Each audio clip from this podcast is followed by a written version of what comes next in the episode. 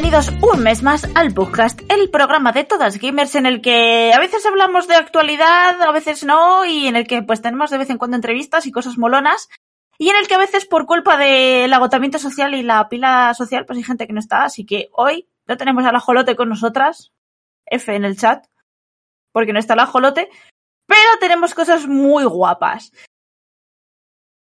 Se me ha quedado bloqueado el cerebro, tío. Odio los cambios de hora. Odio los cambios de hora. Vamos a proceder a hablar un momento del cambio de hora. Hoy estamos grabando, como sabéis, en domingo. Han cambiado la hora. Y me he tirado dos horas dando vueltas en la cama pensando si eran las ocho y media o las nueve y media de la mañana. Fuck you, cambio de hora que no sirves para absolutamente nada, aunque me vayas a dar ahora más horas de sol. En fin, después de esto procedo a presentar al estupendo plantel de señoras que hay esta semana con nosotras, empezando por Darkor. ¿Qué tal, amiga? ¿Cómo estás? Me quiero morir mucho por el cambio de hora. El cambio de hora es una puta mierda, tío. Es una mierda. O sea, ¿a quién, o sea, quién fue el lumbreras que dijo, buah, voy a implementar esta movida de cambiar la hora dos veces al año. Es por, un tema de aprovechamiento industrial y capitalismo, como siempre. Siempre. Ah, o sea, que te lo venden como ahorro para el hogar, pero en realidad es para las industrias que le jodan. En fin, eh, basura, caca, mm, mierda, etcétera. ¿Cómo estás en general, aparte de reventado por el cambio de fecha? Ahora, eh, fecha también. Pues bien, aquí trabajando, trabajando en paralelo. Eh, pero bien. Bien, bien, eso está bien, bien. ¿Qué le, amiga? Oli. ¿Cómo andas? Andando, un pie delante, otro detrás. Muy bien. Es una buena, es una buena manera de caminar. También podrías caminar con las manos, pero eso es un poco más complicado. Nunca, nunca se me dio bien hacer el pino, ¿eh? La rueda lateral, no, no, no. No, yo tampoco. Siempre, siempre caía. siempre hacía ¡puff! Siempre caía de lado. No me gustaba mucho eso. Se hace la rueda lateral hacia la izquierda, pero hacia la derecha no. ¡Ah! ¡Ah! Hashtag dato. Es lo único que sé hacer, ¿eh? No sé hacer ni el pino, ni saltar el potro, ni nada de eso. Tampoco, yo tampoco. Eh, bueno, ¿qué tal? Aparte de, del este, ¿cómo estás? ¿Cómo, ¿Cómo te encuentras? Me encuentro. Te encuentras, ¿vale? Es una, es una manera, es, es una cosa, está bien. Encontrarse está bien. Espero que estés teniendo una conversación interna contigo misma fructuosa. Siempre, es terrible. Comprendo, sí, hablar con, con una misma es, es, un poco una mierda. Pero bueno, that's good, that's good. Y también tenemos con nosotros a Pauler. ¿Qué tal? ¿Cómo estás? Bien, yo he dormido bastante, o sea, me han quitado una hora, pero me he levantado una hora más tarde. o sea, que me ha dado un poco igual. pero... eso está bien. Sí, bien. Además es que mi gato me atrapa en la cama porque por las mañanas se pone conmigo y se, se coloca de una manera así como súper pegado a mí y me da como calorcito y me quedo ahí como en la cama en plan, no me quiero levantar. y nada, bien. Dentro de lo que cabe bien. Estoy contenta porque ya casi he terminado el máster. ¡Vamos! Voy a ganar en. Voy a ganar tiempo y calidad de vida en breve. ¡Vamos! Ole, ole los caracoles. Y ole, ole, Pauler, por si acaso el máster. Así que, mm, chavales, esperamos un extra de enhorabuenas a Pauler en cuanto salga este podcast. Gracias. ¿Vale? Eh, bueno, ¿y qué tal? Yo soy Merin, vuestra presentadora. El cambio de fecha me sienta como el culo y también el capitalismo, pero eso ya lo sabemos. Así que, pues en fin, sin más. ¿Para qué vamos a seguir comentando esto? Así que vamos a pasar a comentar cosas más alegres como que hemos jugado durante este mes, porque para variar tengo cosas. Tengo cosas y, no es, y no he jugado solamente a una cosa. Bien. Así que eh, quiero empezar con Darkor, porque Darkor tiene opiniones de cosas. Sí. Vale, a ver, así por hacer un repaso, eh, aprovechando lista de tareas, vale, a ver. Eh, vale, así por hacer cosas rápidas. Eh, he jugado Tristales y he terminado Tristales porque he llegado al muro de dificultad. Hice una vez el combate. De la dificultad eh, salió regular. Eh, hice un cambio de estrategia, he farmeado un poco me han vuelto a pegar una paliza y he desinstalado el juego. Bien, bueno. Me siento porque, representada. Me, me, pasa. Sí, porque puede ser muy interesante tu premisa, pero si me vas a obligar a, a echarle dos horas extra por el tema de la dificultad y ni siquiera es porque vaya a poder, y ni siquiera esas dos horas extras me garanticen que pueda subi eh, subirlo porque los stats no cambian tanto. Eh, pues dependo de, de la suerte y de parámetros externos, pues paso. Así que nada, eh, por lo demás el juego estaba bastante bien, me gustaba mucho. El, uno de los, el primer personaje que te dan de introducir a la party, no sé, no entiendo cómo funciona. El, el de las plantas. No, eh, no, no, no. Entonces el, el segundo. Es que a, a Wilhelm no le cuento porque te lo dan al principio. Es. Vale. Porque es como. eh, se- es un personaje que sufre recalentamiento.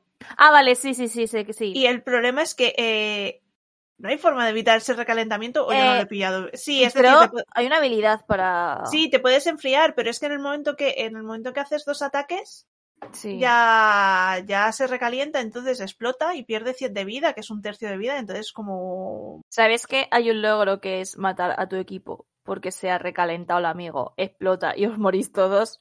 Lo tengo. ¿Literalmente Ah. Voltor? ¿Es literalmente Voltor? ¿Con autodestrucción? Sí es. Voltor, sí. Mm, No exactamente, pero podría colar. Es como un boom de estos del Final Fantasy, que son rojos y cuando Sí. los matas explotan. Sí, es más aproximado a un boom que, que a otra cosa. Nada, Comprendo. em, he estado jugando también al Zeus, nada, eh, partiditas cortas. Eh, y bueno, como juego en automático, porque al final me lo sé de memoria, pues nada, eh, ahí tirando. Eh, he estado jugando al Horizon, que tengo ya casi todas las misiones sacadas. O eso creo, porque me, me he puesto a limpiar el mapa. Porque digo, vaya, he terminado todo. Pues vamos a limpiar el mapa. Digo, ah, mira, voy a bajarme aquí, que necesito cambiar una cosa en la mesa de trabajo. ¡Anda! Un rumor que me va a dar una nueva misión. ¡Qué bien! No voy a terminar ese juego nunca. Sí, no. No, Darkor. Sí, em, es enorme. em, tengo opiniones sobre la historia, eh, que son bastante spoilers. Eh, pero bueno, el juego está, Vale. está muchísimo mejor que el original. A ver, no, es muchísimo mejor que el original. Se nota que han tomado nota de cosas que no funcio- eh, que funcionaban bien en el otro y las han pulido. Es, es espectacular en muchos aspectos. El último tramo es cierto que me lo- eh, en las últimas horas me las he jugado en, en modo historia porque ya estaba un poco cansada.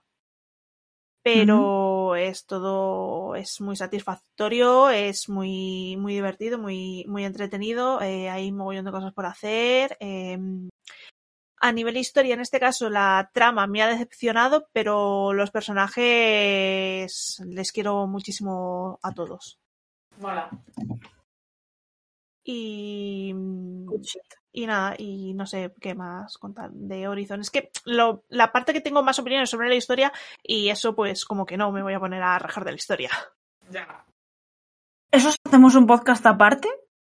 ¿O te hacemos una sección aparte de razas, raja sobre el Horizon? Todo spoilers. Es que para terminar de rajar del Horizon necesito que me terminen de hacer el juego. Porque no está terminada la historia. Se han decidido de, bueno, pues aquí nos sacamos una tercera parte y ha sido como, guerrilla, vamos a tener palabras.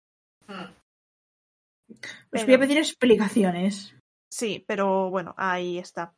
Luego he estado jugando no mucho, ah, porque no, no ni lo he terminado de ver, también es un juego tontísimo que está en la Game Pass, el eh, Puperazzi, que eres una cámara con patitas y manitas que tiene que sacar Oh. fotos a perritos. Oh, Va- oh.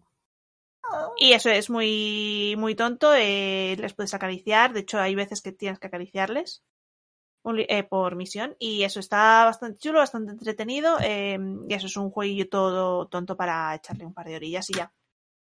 No me he hecho todas las misiones porque hay un punto en el cual ya es como eh, no termino de saber muy bien qué me estás pidiendo porque a veces es como si yo estoy haciendo lo que tú me dices pero no está funcionando eh, pero pero eso bastante entretenido. Eh, he estado jugando un poco roto que es mm, que ahora más tarde pues hablaremos más de él que está muy bien, está muy chulo. El problema es que es un juego bastante, bastante denso, entonces, pues, lo de ponerte a jugar en inglés después de haber terminado de trabajar, mi cerebro dice que, que no, pero está, está muy chulo lo poquito que lo he probado. Em, también de Bringas One he probado el roguelike que han sacado de Mother of Many, que tiene el mérito de ser el primer juego que me ha mareado. Que eh, te- estás Entonces. ¿El eh, primero? ¿Eh? ¿El primero en serio? Sí, nunca me había pasado. A ver, también es cierto que esos días he estado con mucho dolor de cabeza, entonces no sé si ha sido todo una, si ha sido por, es decir, el juego sé que tiene que ver, pero no sé si ha sido también por cosas externas. Pero eso está, está muy chulo, es un basta, es un juego de que le puedes echar 520 horas si quieres. ¡Oh! Por cómo está- qué por cómo está- peligro! por cómo- A ver, los, los trozos de juego son, son muy breves. Tienes que sobrevivir 15 minutos. Yo como máximo he sobrevivido un minuto 45 segundos. ¡Wow! Entonces son partidas ultra cortas, muy adictivas, muy frenéticas y está, está muy bien hecho. Guay. Eh, ¿Qué más? ¿Qué más? Em, pues creo que, que nada más, así que podemos ir al plato fuerte que es, me he jugado la demo del Stranger of Paradise. ¡Oh, Dios mío! Ya Oh. sabía yo que tenía que llegar este momento. Está muy, muy mal hecha, está muy mal diseñado, eh, los gráficos son horribles, están muy, muy mal optimizados. Del nivel han hecho un mod para PC de que quita el pelo a los personajes para que el juego vaya mejor de rendimiento. Solo he leído que hay en plan enemigos random como un murciélago que tienen ahí miles y miles de polígonos y es como, ¿por qué no Que también te digo, ¿para qué lo haces si está en una cueva oscura en la que no se ve una mierda? Claro, es que, no sé.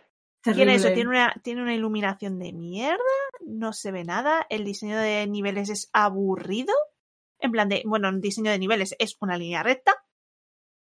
Eh, los escenarios son reutilizados. eh, hay mapas. Eh, es, dec- es decir, sí, hay mapas, pero no es un mundo abierto y tú vas de un punto A a un punto B, sino que te sacan un mapa y es ahí donde tienes las conversaciones. El tutorial es en un campo enorme que tiene un círculo de muros invisibles y una pelotita en la cual te van diciendo el tutorial. El sistema de a nivel mecánico del combate creo que está bien, pero como es hack and slash y yo no lo domino, pues lo he puesto en historia y tirando. Y ya a nivel de guion es un despropósito, es, es un desastre. eh, ya me he hecho spoiler de qué es lo que pasa y os acordáis que os comenté, este juego va a hacer una cosa, va a meter una puñalada. Pues casi casi acertado la puñalada que era. Y- ¡Joder, macho! No es, no exactamente, a ver, también hay un poco de truco porque no deja de ser una cosa rara del primer Final Fantasy, me sé la historia, entonces bueno. Pero sí el, el tonito que llevaba es algo que es la línea que están siguiendo últimamente los Final Fantasy que a mí no me gusta, no me hace nada feliz. Bien. A ver qué pasa con el 16. Y después de decir todo esto, eh, necesito comprarme ese juego para ver ese tren descarrilar. o sea que la demo ha cumplido su función. A ver, es Sí. que eh, lo puso en un tuit Paula el clip, que si eh, podéis buscarlo, porque es, es de delirio, ¿vale? Hay un punto en el cual eh, los personajes eh, está el chavalín pequeñín, llamémosle pronto 2, eh, Oh, y el protagonista, nuestro querido eh, Jack Bullshit Carlos. Es incre- increíble. que tiene una, una herida en la barbilla y le dice este, oye, tienes aquí eh, tal. Y dice, ¿quieres medicina? Y dice, no, tengo saliva. Y se chupa el dedo. Bueno, parece que se chupa el dedo porque la, la animación es una mierda y se la pasa por, por la herida. Y es así todo el juego.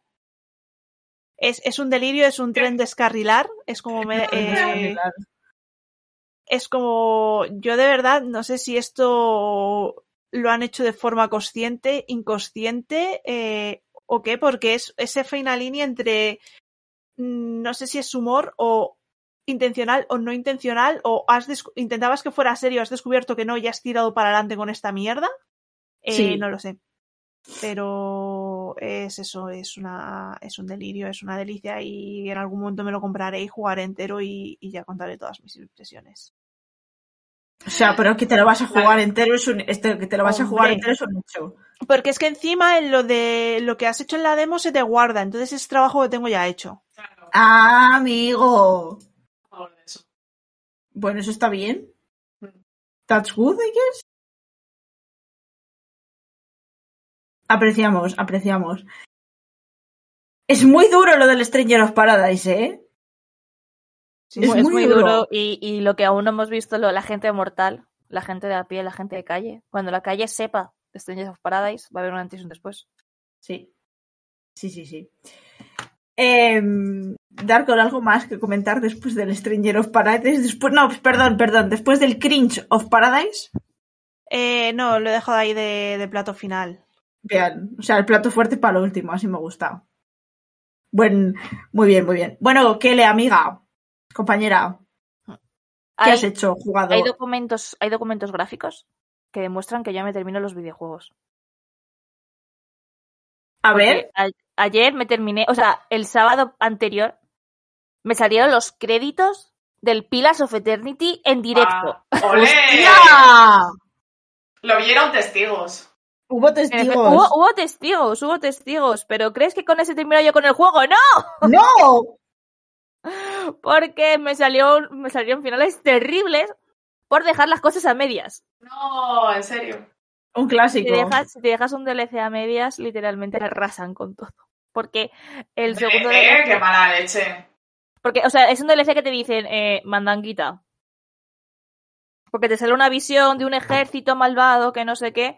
Y es la segunda parte de- del DLC Tocho del Pilas. Y si no te los cargas, pues está. Y ahora estoy, ahora estoy en ello con la segunda parte de Ruta Calcaria, que parte la he hecho en directo y parte la estoy haciendo por mi cuenta, porque si no, no me da la vida. Ah, así para decirlo, porque se me está alargando un poco la vaina.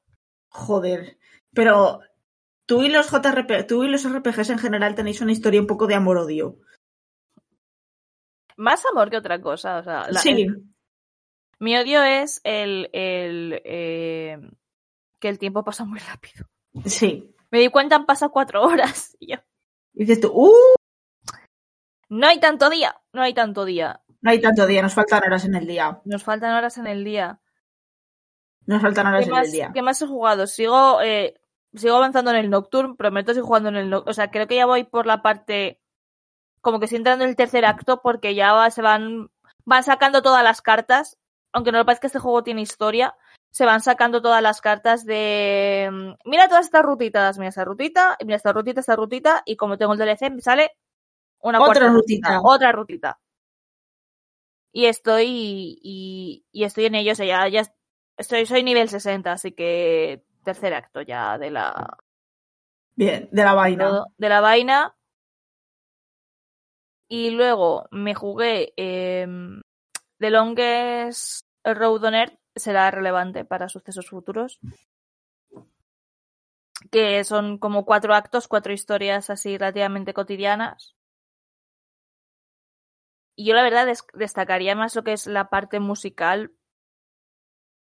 Porque es, en efecto, en efecto, le, añade, le añade sal a lo que a lo que estás viendo a la historia y te sirve para, para entender un poco más a los personajes porque los personajes no dicen eh, ni pío. Pero tienes que ver un poco la forma en la que caminan, en su entorno, que hacen, que hacen en, en las escenitas que, que tienen y eso es una aventura, bueno, es una aventura, son más bien historias historias cortitas del día a día y es como un- una zona de reposo porque va todo más, más lento, te fuerza a ir más Lentito, por, narices, por narices y, y la verdad sienta bien que hay un momento de baja ritmo. Y eh, para, para, para balancear esto me he jugado también Mother of Many, que son de la misma gente, que es todo lo contrario, que vas a tu leche y tú. Porque vas, eh, lo que dice Darko, vas con la guadaña con los bichos, pa, pa, pa, pa, pa, pa, pa. Y encima, primera persona, que yo primera persona lo llevo un poco mal, prácticamente todo lo juego en tercera persona. Y estoy a lo, lo pichas por todos lados. ¿Y quién me ha, muer- ¿y quién me ha mordido? Creo que duraron tres minutos y tengo que aguantar ¡Ostras! 15. Suerte, suerte con esa aguantando 15 minutos, suerte. Wow. Estoy, estoy con la guadaña así, venga, venga, venga. Y saltando, y venga guadaña, y saltando. Y es que también hay enemigos aéreos. Y yo, ¿por qué hay enemigos aéreos? Venga con la guadaña. Un clásico, un clásico. Y eso, lo ves, o sea, dos mundos. Dos mundos de la misma gente, pues nada. ¿Y qué más? Creo que. No, nada más. Hasta aquí, hasta aquí puedo. Hasta aquí Puedes puedo comentar. Muy bien, muy bien, muy bien. Bueno, está bien, está bien. Está bien, hay un poco de todo, hay variadito. Está bien. Como siempre en esta sección hay variado, porque somos, eh, somos gente a la que le gusta jugar cosas variadas. Bueno, Pauler, creo que traes algo importante. Sí, a ver, yo solo he jugado a una cosa. Y esa cosa es el Kingdom Hearts 3. Y me lo pasé hace un par de días. el ya se está riendo. Estoy frotando las manitas. A ver, tengo muchas cosas que decir. Em, Ninguna buena. Tengo alguna buena. Eh, la buena principalmente tiene que ver con la, con la jugabilidad y el combate. O sea, creo que es muy divertido en ese sentido. Eh, obviamente las mecánicas mejoran lo que hacían el 2 y el 1 a nivel de combate, es mucho más rápido, mucho más frenético, eh, es muy satisfactorio. Es extremadamente fácil porque yo me lo he pasado en normal y ha sido como jugarlo en modo historia porque creo que no me ha matado jefe ni una vez. Creo que morí en la batalla naval y porque me dio pereza subir de nivel el barco, porque el, el, la- el gameplay de las batallas navales no me gustó, me parece un coñazo. Y no tal, y ese jefe me costó. Pero, pero en plan, me, pasé al jefe final a la primera. Que yo recuerdo en el Kingdom Hearts 1 pelearme contra Amsen como 20 veces hasta que conseguí cargármelo. y en esta ha sido como, bueno. sí, bueno, jefes. Ah, Hay como una especie de boss rush al final del juego, y, pero no sé, no me resultó difícil. Em, vale, luego, respecto a, al mood, mm, me parece que este juego no ha conseguido tener el encanto que tenían los anteriores. Y es porque no sé qué es lo que quiere hacer exactamente. O sea, creo que intenta como hacer mucho fanservice, como meter todos los personajes que han salido hasta el momento porque tienen que estar. Y entonces, ¿qué pasa? Una cosa que a mí me gusta de Kingdom Hearts es que es una serie, una saga muy alegre, porque al final vas con el pato Donald y Goofy por mundos de Disney, pero siempre acaba, los juegos siempre acaban mal. O sea, siempre es triste, son, son juegos tristes. O sea, al final siempre lloras. Y el Kingdom Hearts 3 hach- hace, por cómo está construido, hace que todo lo que ha pasado en los juegos anteriores sea totalmente irrelevante. Porque todas las escenas dramáticas que tienen los juegos anteriores, en el 3 se vuelven completamente irrelevantes porque todos los personajes vuelven a aparecer. Entonces es como... entiendo, que entiendo lo que querías hacer, pero es que esta no es la manera de hacer una saga. Porque si tú estás haciendo una saga tienes que mantener la coherencia, ¿sabes? Entonces has hecho un juego que jugablemente es divertido, pero que a nivel de historia es tremendamente anodino. Porque eh, los protagonistas, eh, todo les sale bien todo el rato, no hay emoción, no hay drama, no, no sé, ¿sabes? No, y encima, es lo que te digo, o sea, tú habías construido unas situaciones ten- de tensión y, y drama en los juegos previos y en este te han dado igual. Entonces, los juegos previos han perdido parte de su gracia, ¿no? Eh, no sé.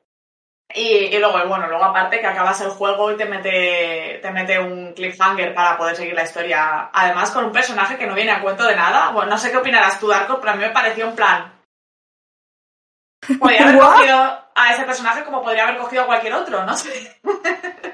Eh, sí, lo peor es que luego sacaron, han sacado el Melody of Memory, que es un poco continuación de ese, y en la continuación es cinemática de media hora que no, hace- no resuelve una mierda. No, sí, lo lía más, ¿no? Eh, sí, sí, total y absolutamente. Entonces, eh, sí, lo que dices es total y absolutamente lo que le pasa al 3. El tramo final es eh, cerrar arcos. Es demencial es, es un poco... A ver, también la movida es, tú puedes eh, jugar a Kingdom Hearts 3, es como leerte una campaña civil sin haberte leído los anteriores o haberte leído o leerte Ronda de Noche sin haberte leído los anteriores. O sea, es- Eh, para la gente, para la gente que no sepa, eh, una campaña civil es el libro número 12 de una saga. Tienes que pillar mucho eh, backstory, mucho, mucho, mucho, mucho. Claro, es que además esa, eh, una campaña civil es resolución de tramas y de, y de fin- desarrollo final de 11, de 11 libros previos de personajes, de construcción de personajes. Y es decir, ¿puedes leerlos de forma independiente? Sí, porque te puedes enterar. eh, ¿Estás recibiendo toda la... ¿Te lo vas a pasar igual de bien que si llevas en esa mierda o has visto todo lo anterior? No. No, obviamente no, claro. Obviamente no. Entonces es eso. Yo es eso, me he jugado Kingdom Hearts 3 sabiéndome la historia, pero sin haberme jugado los juegos anteriores. Y he de decir, y luego, habiéndome jugado todos los juegos, Y de decir que el mazazo emocional es distinto. Sí. Y además tengo que decir que el tramo final de combates de Kingdom Hearts 3 lo arreglaron en el DLC de Remind. Lo arreglaron sobre todo porque meten un combate eh, final que es puro fanservice, no tiene ningún sentido, pero a mí me gusta mucho. Y, tienen, y tengo un problema también con ese combate que es que me pongo a llorar de lo bonito y emocionante que es todo y entonces no puedo jugar porque estoy llorando pero me están pegando. A mí me pareció muy bonito porque, a ver, una cosa que tiene los Kingdom Hearts es una banda sonora de pelotas, o sea, es Sí, buenísima. sí, no. Sí, sí. Buenísima. Entonces, claro, cuando empieza a sonar el tema principal de la saga, eh, ni, ni, ni, ni, ni, ni, y tú estás ahí como flipando, en plan, ¡ah, no, no sé qué! Cuando, cuando estás en la batalla final y la luna es Kingdom Hearts, que es una luna con forma de corazón y suena el tema principal todo eso, es súper emocionante. Mm. Lo que pasa es que yo me dieron rabia muchas cosas. Por ejemplo, luego me puse, me puse los vídeos estos que te cuentan lo previo. Sí. Tenía que haberlos puesto antes de jugar, pero me los puse después de jugar. No, me preguntes por qué. Porque me, Bueno. puse, a mirar, porque me puse a mirar los extras después. Eh, pero a ver, realmente, a ver, yo he jugado todos los Kingdom Hearts, menos Beat by Sleep y Dream Drop Distance. O sea, quiero decirte, no es que vaya al Vale. 3 sin background. O sea, yo sé lo que ha pasado en casi todos los Kingdom Hearts. Vale, pensaba que solamente habías jugado uno y dos por algún motivo. No, no, yo los he jugado Vale. todos menos, menos esos dos. Y bueno, el de móvil, el, el, el de Melody, no sé qué, vale, eso no los he jugado. Pero de los principales, he jugado todos menos esos dos que te he dicho. Y de los, do- y de los cuales quizá el más importante es Be My Sleep. Pero bueno, da igual. Eh, pero claro, a mí, por ejemplo, me, mm, me vi los vídeos de resumen y entonces recordé cosas de los juegos anteriores que me habían parecido súper emocionantes.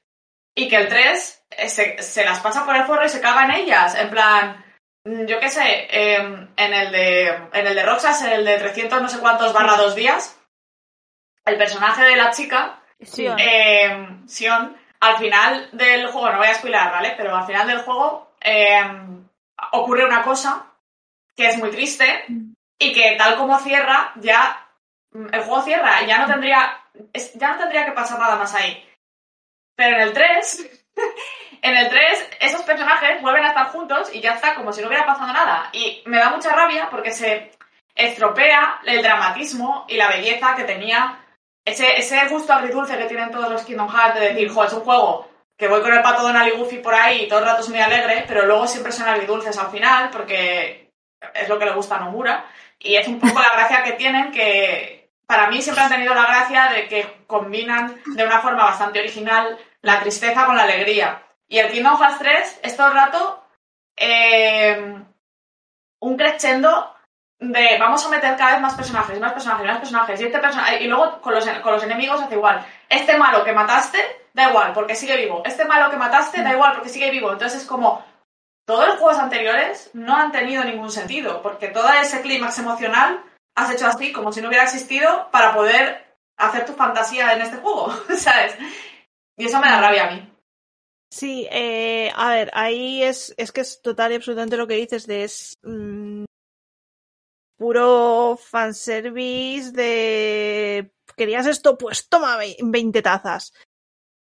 Y ahí le, le perjudica mucho lo de haber metido viajes en el tiempo. eh, es una decisión que, que nunca debió de ser tomada. Viajes en el tiempo y además muy mal explicados, o sea, Sí, no... No, no, tiene, no tiene ningún tipo de sentido ni coherencia ni, ni lógica ninguna, además de un juego para otro, porque Trip Drop Distance lo cierran diciendo de solamente puedo aparecer aquí esta vez únicamente en la vida. Kingdom Hearts 3, Senador está paseándose O no, dar no. Y a ver, bueno. em, yo veo siempre Kingdom Hearts como una escritura de una cosa que te flipa, de un fic que se te ha ido de las manos, en el cual no tienes ningún tipo de coherencia, ni, Sí. ni- te, te da igual todo. Y es también parte de la gracia. Sí, estoy de acuerdo. Lo que pasa es que, mira, Claro. el... Sí, sí, es, es una cosa de como a mí un viaje en el tiempo mal hecho me, me destroza y el- no joder, puedo. a mí igual, a mí igual me gusta. Sí, Eh, que, que entiendo, que entiendo eso que, que dices de que a ti no te haya entrado, a mí es como me da igual. Ya, sí. sí, sí. A, a mí es que me pasa una cosa, es que cuando jugué Kingdom Hearts 1, aparte de que tenía 14 años, eh, me pareció algo súper nuevo, súper original. En plan, qué cosa más loca, han, han mezclado a Disney con Final Fantasy y les ha salido bien. Y, y además es que los Kingdom Hearts tienen un tono muy particular. Esa, el 1 en concreto como era el primero y llegaron hasta donde llegaron, hay muchos huecos que cierras tú y eso es como muy mágico, se te queda muy dentro. El 2 fue una fumada que flipas, entonces molaba porque era como todo es diferente, no sé quién es esta gente, no sé qué está pasando. Pero para mí el 3 no ha tenido esa magia porque el 3 ha cogido todo lo que ya habían hecho los anteriores y lo ha metido en un juego así y ha hecho toma. Entonces no me, no sé, mm, me deja un poco fría, la verdad. Y luego también tiene algunas cosas que, que a nivel de tono son muy hilarantes. O sea, por ejemplo, lo de en los combates, cuando te sale, tú llevas un rato pegando y has mm, conseguido encajar varios golpes, varios combos, te salen iconos de acción en el triángulo. Y esos iconos de acción a veces son, son cosas muy locas, en plan, sale un barco, como una atracción de feria está el barco que hace así. Pues sale un barco gigante de colores que haces así, pegas a los enemigos, o te subes a una navecita y disparas como si fuera un shooter, así como un bullet hell y movidas muy locas. Y esos comandos de acción están cero adaptados al contexto. Entonces tú estás, por ejemplo, en la batalla final contra Siehanort, en un momento súper tenso, eh, todo muy dramático, la música es dramática, no sé qué, porque es el malo final y no sé menos, y de repente te sale el comando de acción y entonces Donald, Sora y Goofy se suben a una nave y empiezas a disparar a Siehanort y le haces y el moñaco salta cada vez que le das, o sea, es como muy ridículo. Sí, sí. Entonces, como vale, es muy divertido, pero no has tenido la más mínimas, eh, el más, la más mínima consideración por mantener un tono coherente durante todo el juego. O sea, te ha dado igual. te ha soplado a todos niveles. ¿Para qué quieres saber eso? Jaja, saludos. Jaja, saludos. Sí. Kingdom Hearts y Nomura no saben lo que es la coherencia y, y, me y un poco me, me parece correcto. Sí. Bueno, en tal. Entonces, mi resumen es, me lo he pasado muy bien jugando este juego, pero me ha parecido extremadamente fácil y me ha parecido a nivel de contenido mucho más flojo que otras entregas anteriores. Y ya está. Este es mi análisis. Este, este es el, el- el- el análisis de Pauler. Sí. A ver, voy a ver si me acuerdo yo. Eh, me apunta una cosa a lo que he jugado, seguramente me deja algo en el tintero. Pero eh, voy a empezar con las cosas nuevas. Voy a ir de atrás adelante, más o menos.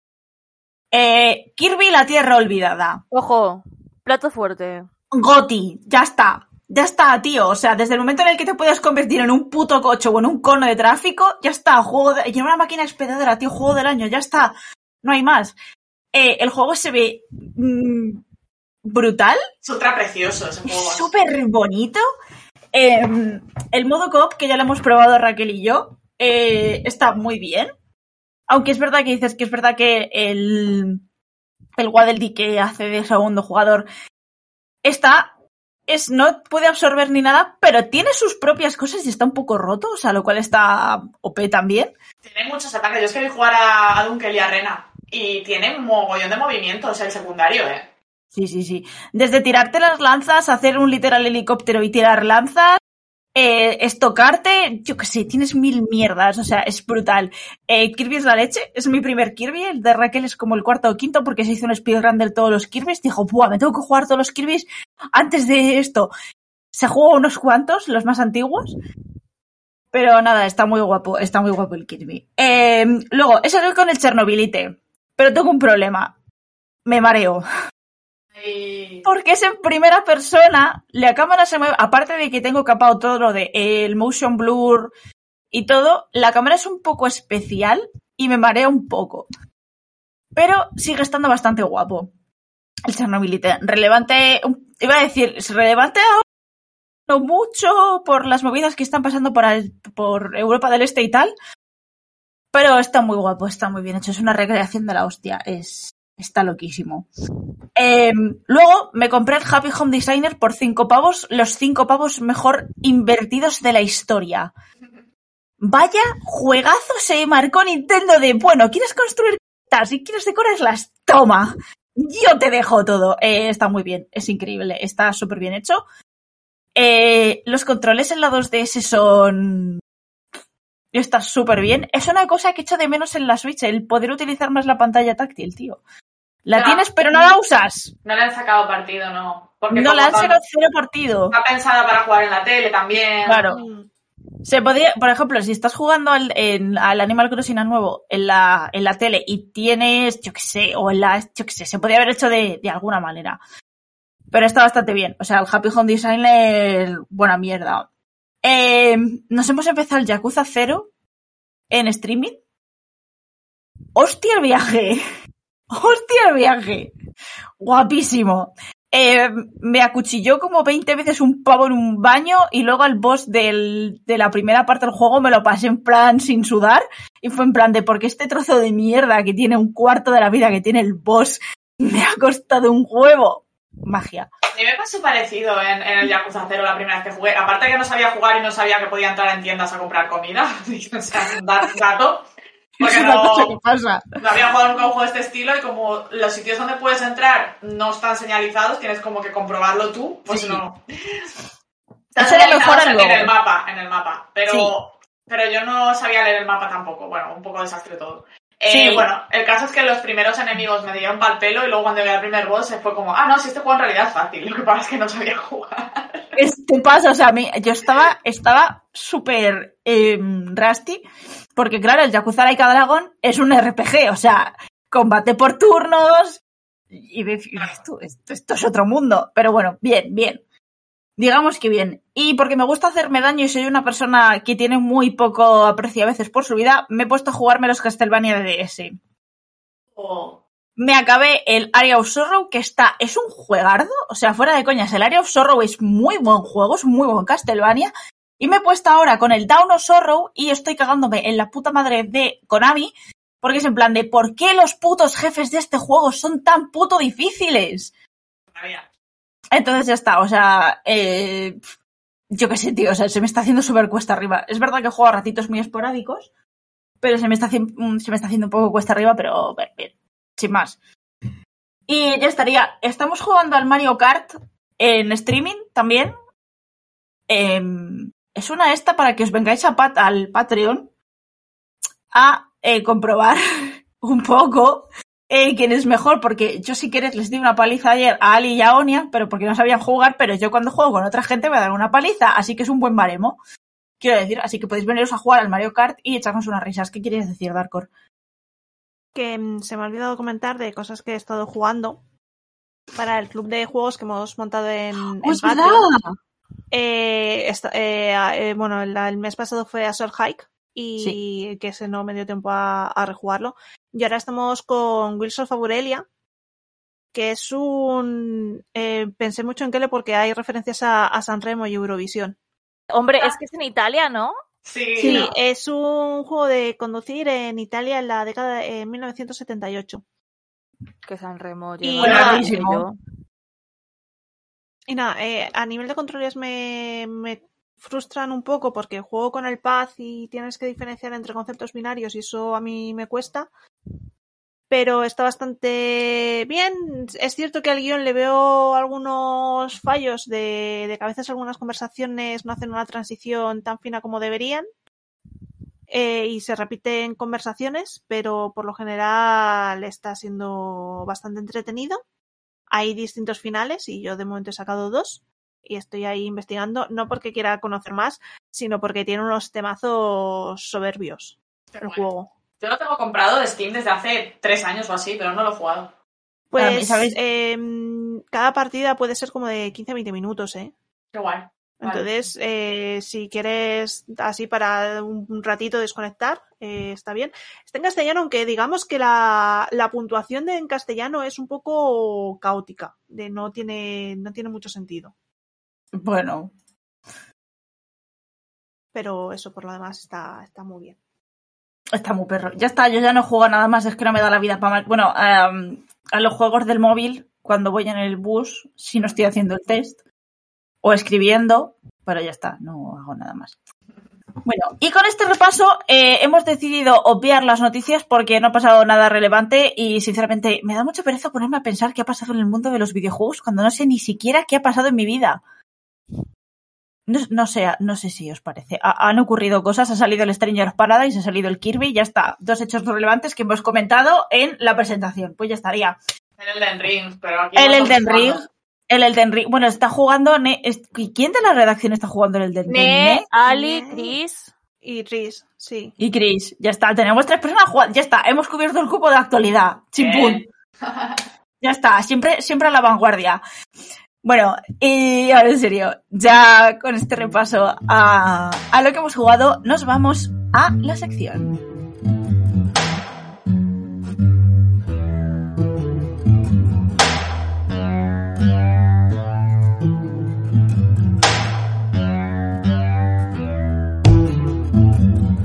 Bueno, pues en la sección vamos a hacer la entrevista. Es una cosa que llevamos posponiendo un mogollón de tiempo, pero la vida nos ha atropellado un poco, etcétera, etcétera. Así que hemos conseguido por fin ubicarnos en el espacio-tiempo que está siendo 2020 y proceder a hablar con gente super guay para poder hacer una entrevista y es el caso de Brainwash Gang. Voy a hablar en un inglés macarrónico porque se me ha olvidado cómo se pronuncia absolutamente todo en inglés, lo siento. Eh, Brainwash como sabréis, es un estudio fincado en Madrid, fundado en 2015 y que tiene ya varios juegos como Grotto, The Longest Road on Earth y No Guns, además de pequeños jueguitos en Switch.io como Mother of Many, Friends of Killing, no, Friends Killing Friends, perdón, o Marmita. Quizá lo que me llame la atención, perdón, en este estudio es que se rigen por una estructura horizontal donde el dinero no se vincula solo a un proyecto. Pues para que nos cuenten hoy más del estudio, tenemos a Carlos Hegurpeg, que ha venido esta mañana de domingo, de cambio de hora, que nos ha sentado un poco regular, es la verdad, está un poco... El cambio de hora es una cosa. Una y cosa eh, pues eso, que ha colaborado. Muchas gracias por venir, Carlos. Nada, nada. Gracias por invitarme. Eh, invitarnos en general al estudio. Vengo yo en representación. Muy bien. Un poco de todo eso. Muy bien, muy bien. Genial. Bueno, Carlos Hurpegui ha colaborado en, re- en redactor en diversos medios de videojuegos, además de escribir relatos de ficción, tanto publicados como en antologías, además del libro El soñador de Providence en Herbes de Papel, y es el productor y escritor de los juegos del estudio. La primera pregunta, que yo creo que es también un poco la más interesante, es que nos contéis un poco cómo, cómo, está, cómo funciona vuestra, vuestro estudio y la, y la estructura horizontal que seguís, porque no es una cosa que se suele ver mucho en, en este mundo. Entonces, pues, nos suscita curiosidad. Sí, eh, bueno, de hecho, lo primero que quiero decir es que, bueno, eh, me has presentado como productor y escritor de los juegos, pero bueno, aunque, claro, ni- ninguno hace ni labores de producción como tal y ni, ni he escrito como tal alguno de los juegos del estudio, he ayudado con la escritura en alguna de las jam. Ahora trabajo más de diseñador dentro del estudio, pero está un poco conectado con esta que has dicho, ¿no? Somos no solo horizontales, sino, eh, digamos que intentamos permitir que cualquier persona dentro del estudio pueda aportar en todos los diferentes aspectos del desarrollo de un videojuego. Al final, somos relativamente pocas personas y cualquier mano es buena para ayudar en todo y los desarrollos muchas veces son eh, muy frenéticos hace falta muchos cambios de tercio y eso, esta estructura horizontal nos ayuda a ello. Creo que hemos llegado a esa estructura horizontal un poco por eh, penurias de la vida, ¿no? Porque el estudio empieza primero con un pequeño colectivo que monta Edu eh, hace unos años. De hecho, creo que uno de los. eh, aunque Nongan salió hace cinco años, ya antes, un par de años antes, ya estaban haciendo juegos de jam. ¿no? Pues poco a poco nos hemos ido añadiendo todos al estudio. Y yo creo que la- esta forma de ser horizontal ha salido como natural. Eh, quizás porque más o menos mm, todos los que estamos dentro del estudio, como así decirlo, cojeamos de ideas parecidas y tal, y, y cuando, digamos, echamos a andar de una forma más, no quiero decir la palabra profesional porque suena feo, ¿no? Como si antes no es profesional y lo amateur no es tal, no. Digamos que tuvimos un problema con nuestro publisher hace unos años y cuando decidimos básicamente o cerramos o seguimos, eh, salió de forma natural el decir, vale, pues mira, aquí tenemos que sobrevivir todos los que estamos trabajando y todos nos queremos mucho, así que el dinero, por ejemplo, hablando del dinero como comentabas al principio, pues eh, todo dinero que entre al estudio, independientemente de qué proyecto sea, se va a repartir a partes iguales, porque todos tenemos que pagar la misma luz, el mismo gas, las mismas cuotas de o lo que sea. Y creo que a partir de ahí, por eso surge un poco esta estructura horizontal, que muchas veces ni, ni siquiera hablamos de nosotros como estudio, sino muchas veces decimos casi que somos como un colectivo eh, artístico, creativo o de diseño de videojuegos. Y es cierto que justo lo hablaba, ayer lo hablaba con alguien, eh, hay pocos estudios que, que trabajen de forma horizontal, pero yo creo que poco a poco es algo que está cambiando. Se habló mucho de ello con los creadores de Destel, que son, Sí. no recuerdo el nombre del estudio, ¿no? pero son franceses. Y eran una cooperativa, de hecho, y hablaban de ello abiertamente. Lo que pasa es que creo que recientemente están como separando los estudios eh, y uno sigue siendo cooperativa y otros más estudio. Hmm. Estudio, estudio, no digamos. Sí. Y al final, en, ya no solamente en el, bueno, especialmente en el panorama indie, sigue hablando mucho de estudio, pero las palabras cooperativa, colectivo también empiezan a resonar un poquito más, ya no solamente en el ámbito de los videojuegos, sino en, sino en muchos otros. Y es una cuestión curiosa porque es una, ¿qué dices tú? Las cooperativas, o sí, son para una cosa súper específica. Yo, mm, por ejemplo, solo he visto cooperativas en el, en el ámbito de la alimentación o, o cosas así. Entonces, creo que también es una manera distinta, yo creo que también un poco más justa, especialmente ahora en el, en el sistema en el que vivimos, de intentar que todo el mundo tenga reconocido su, su parte del trabajo y que todos, al fin y al cabo, en, pues, en una cosa así, también sean un poco iguales, que es un poco lo que nos has, lo que nos has contado. Sí, nosotros, de hecho, a ver, oficialmente y legalmente, ¿no? No somos cooperativas, somos una SL de reciente fundación, eh, pero en la que mm, los socios, digamos, mm, socios principales, socios de- del estudio, tenemos las mismas participaciones y cobramos igual que cualquier otra mm, persona que contratemos, ya llegue mañana de nuevas o lleve X años con nosotros, porque hemos mantenido eso. Pero es cierto que las cooperativas son algo tan eh, específico para una forma de trabajar y de hacer que, que cuando nos planteamos trasladarlo a lo digital era más problema burocrático que otra cosa, pudiendo hacer algo relativamente parecido. Claro. A ver, una claro, como está muy ligado al campo, a la labor, a hacer una serie de cosas, entonces en algo como el videojuego, que muchas veces por desgracia eh, fluctúan los puntos de curro ¿no? y de trabajo, era complicado. Pero mm, hemos mantenido en esencia todo lo que podíamos hacer dentro de una SL, de una cooperativa, dentro de la SL, porque la idea que teníamos es eso.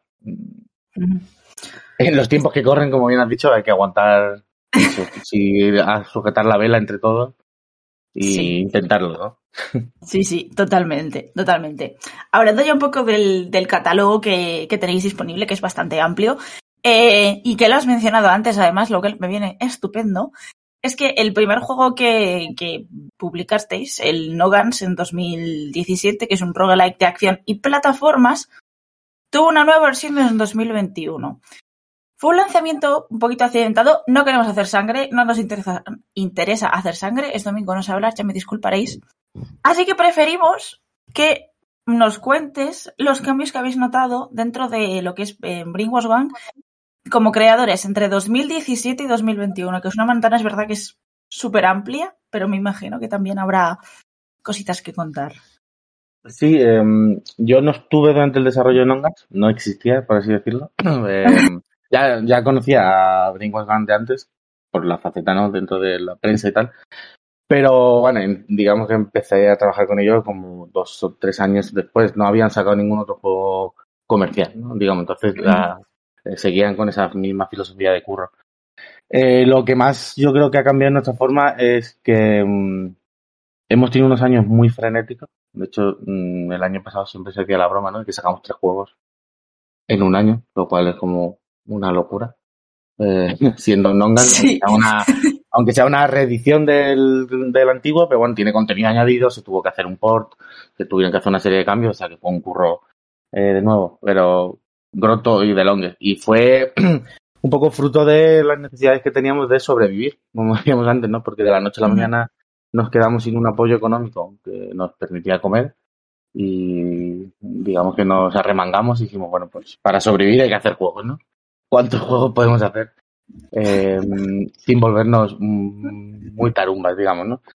Entonces, esa forma de trabajar que tenía el estudio antes, eh, de trabajar en proyectos pequeños y en jams, porque era lo que hacía Brainwash Gang antes de Nongan y un poco después, ¿no? Sobre todo eh, las jams han sido el campo de entrenamiento, digamos, de casi todo el mundo dentro del estudio, eh, pues nos permitió pegarnos año y medio peleando con tres proyectos a la vez. No, es cierto que no son proyectos gigantescos, eh, pero gestionar mm, mm, tres juegos a la vez siendo nueve personas, y con deadlines y con una forma de acabar, ha sido eh, ha sido ha sido una cosa. Ha este sido una cosa, ha sido una cosa, podemos pensando. decir, ¿no? Pero es cierto que en estos dos, tres años de ese mm, proceso, ahora que estamos con dos proyectos asentados, eh, con apoyo de publishers y, y- y siguiendo adelante y con nuestras jams, eh, el cambio ha sido un poco aprender a nosotros mismos, autogestionar nuestro tiempo de la mejor manera, ¿no? Por eso decía antes también al principio, no, no tenemos una figura de producción como tal dentro del estudio porque al final eh, nos gestionamos eh, mutuamente, pero eso es un proceso difícil, aprendernos a gestionar el tiempo de uno mismo, eh, aprender sobre todo que, bueno, que aunque sean, que aunque hacer juegos es la cosa que más te gusta del mundo, eh, no puedes quemarte haciéndolo, ¿no? Y no puedes, hay que evitar echar eh, en lugar de 8 horas, 10, 11, porque no se llega, porque suceden cosas, porque al final la vida muchas veces es tan frenética y hace falta tantas cosas que mm, hace un par de años cuando estábamos inmersos en tres desarrollos a la vez y salíamos de este drama que teníamos con nuestro publisher, eh, aprender a no quemarse y a trabajar de forma más organizada, yo creo que ha sido la mayor, el mayor aprendizaje y cambio eh, que hemos tenido. Es que ahora que lo mencionas también, el, burnout, el, síndrome de estar quemado es una cosa que cada vez se ido escuchando más. Creo que aquí el, el resto de señores que están conmigo estarán de acuerdo conmigo que ya no solamente en el, en el mundo de los videojuegos, con todas las movidas que han ido saliendo, etcétera, cada vez ha habido más, más devs que están diciendo es que estoy muy quemado, estoy muy harto de, de este tipo de, mm, de hacer esto. Entonces, yo creo que eso es importante al fin y al cabo, el, como me contaron en mi, bueno, alguna vez en mi curro, que mm, las cosas, esto refiriéndome al trabajo que tengo yo, que es, esto no es un hospital y yo creo que esa frase se puede aplicar a un mogollón de otros ámbitos que no sean el sanitario, pero que especialmente es eso, que el, el intentar evitar no estar quemado, etcétera, es una, es una cosa muy importante. Y más si trabajas en algo que de verdad te gusta, que de verdad te mola. Y yo creo que eso es importante, el, aprender a decir, marcar tus horarios, marcar tus, tus ritmos y intentar evitar en la manera de lo posible eso. Yo creo que es un buen aprendizaje.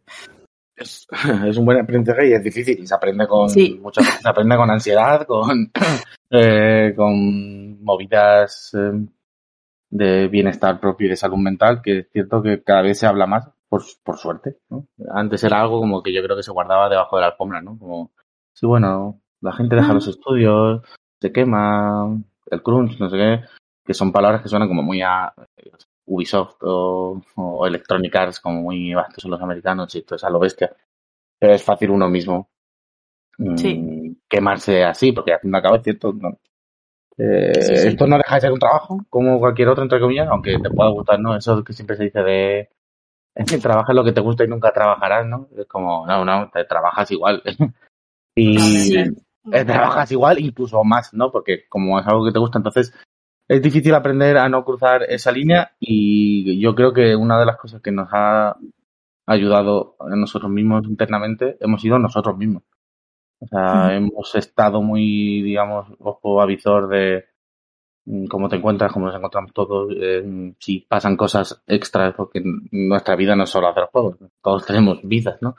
Claro. Más allá de trabajar, pues cómo te afecta eso, si necesitas parar, hemos, de hecho, antes, claro, cuando éramos cada uno autónomo, pues tema de vacaciones o descanso, algo como muy etéreo y no es tan regible como ahora, pero incluso de forzarnos y decir, no, no, pues tú ahora vas a parar porque que te, te encuentras regular, estás quemado. A mí mismo me ha pasado, yo tuve que parar y te das cuenta a lo mejor de que tienes que cambiar forma de trabajar o centrarte en otros aspectos del trabajo para eh, quitarte pesos y ansiedades de encima que, que muchas veces no se nota que, que cargas con ellas Hasta que hacen pum eh, Totalmente. y, y estallan por donde sea, ¿no?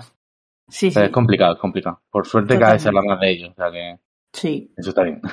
Eso es un punto positivo que. mi- Mini punto positivo para toda la mierda que hay aquí dentro de la industria, así que, Sí. bueno, chiquitito, el, el, el gomet, el gomete bien hecho. Pero bueno, poco a poco, como decías. Retomando ya también el tema de, de vuestros juegos, el año pasado, uno de los primeros lanzamientos que tuvisteis fue The Longest Road on Earth, que es un juego cortito donde pues reina el costumbrismo, está desarrollado en blanco y negro y tiene un pixel art precioso, la verdad, nos gusta aquí a todas. Correcto. Creo que todas hemos, todas hemos catado, aunque sea un poquito el juego. ¿Qué os llevó a crear un juego tan alejado del mainstream, calmado y sin todos los graficotes que es ahora, que parece que ahora es, ahora es la competición de ver quién tiene el 4K más grande?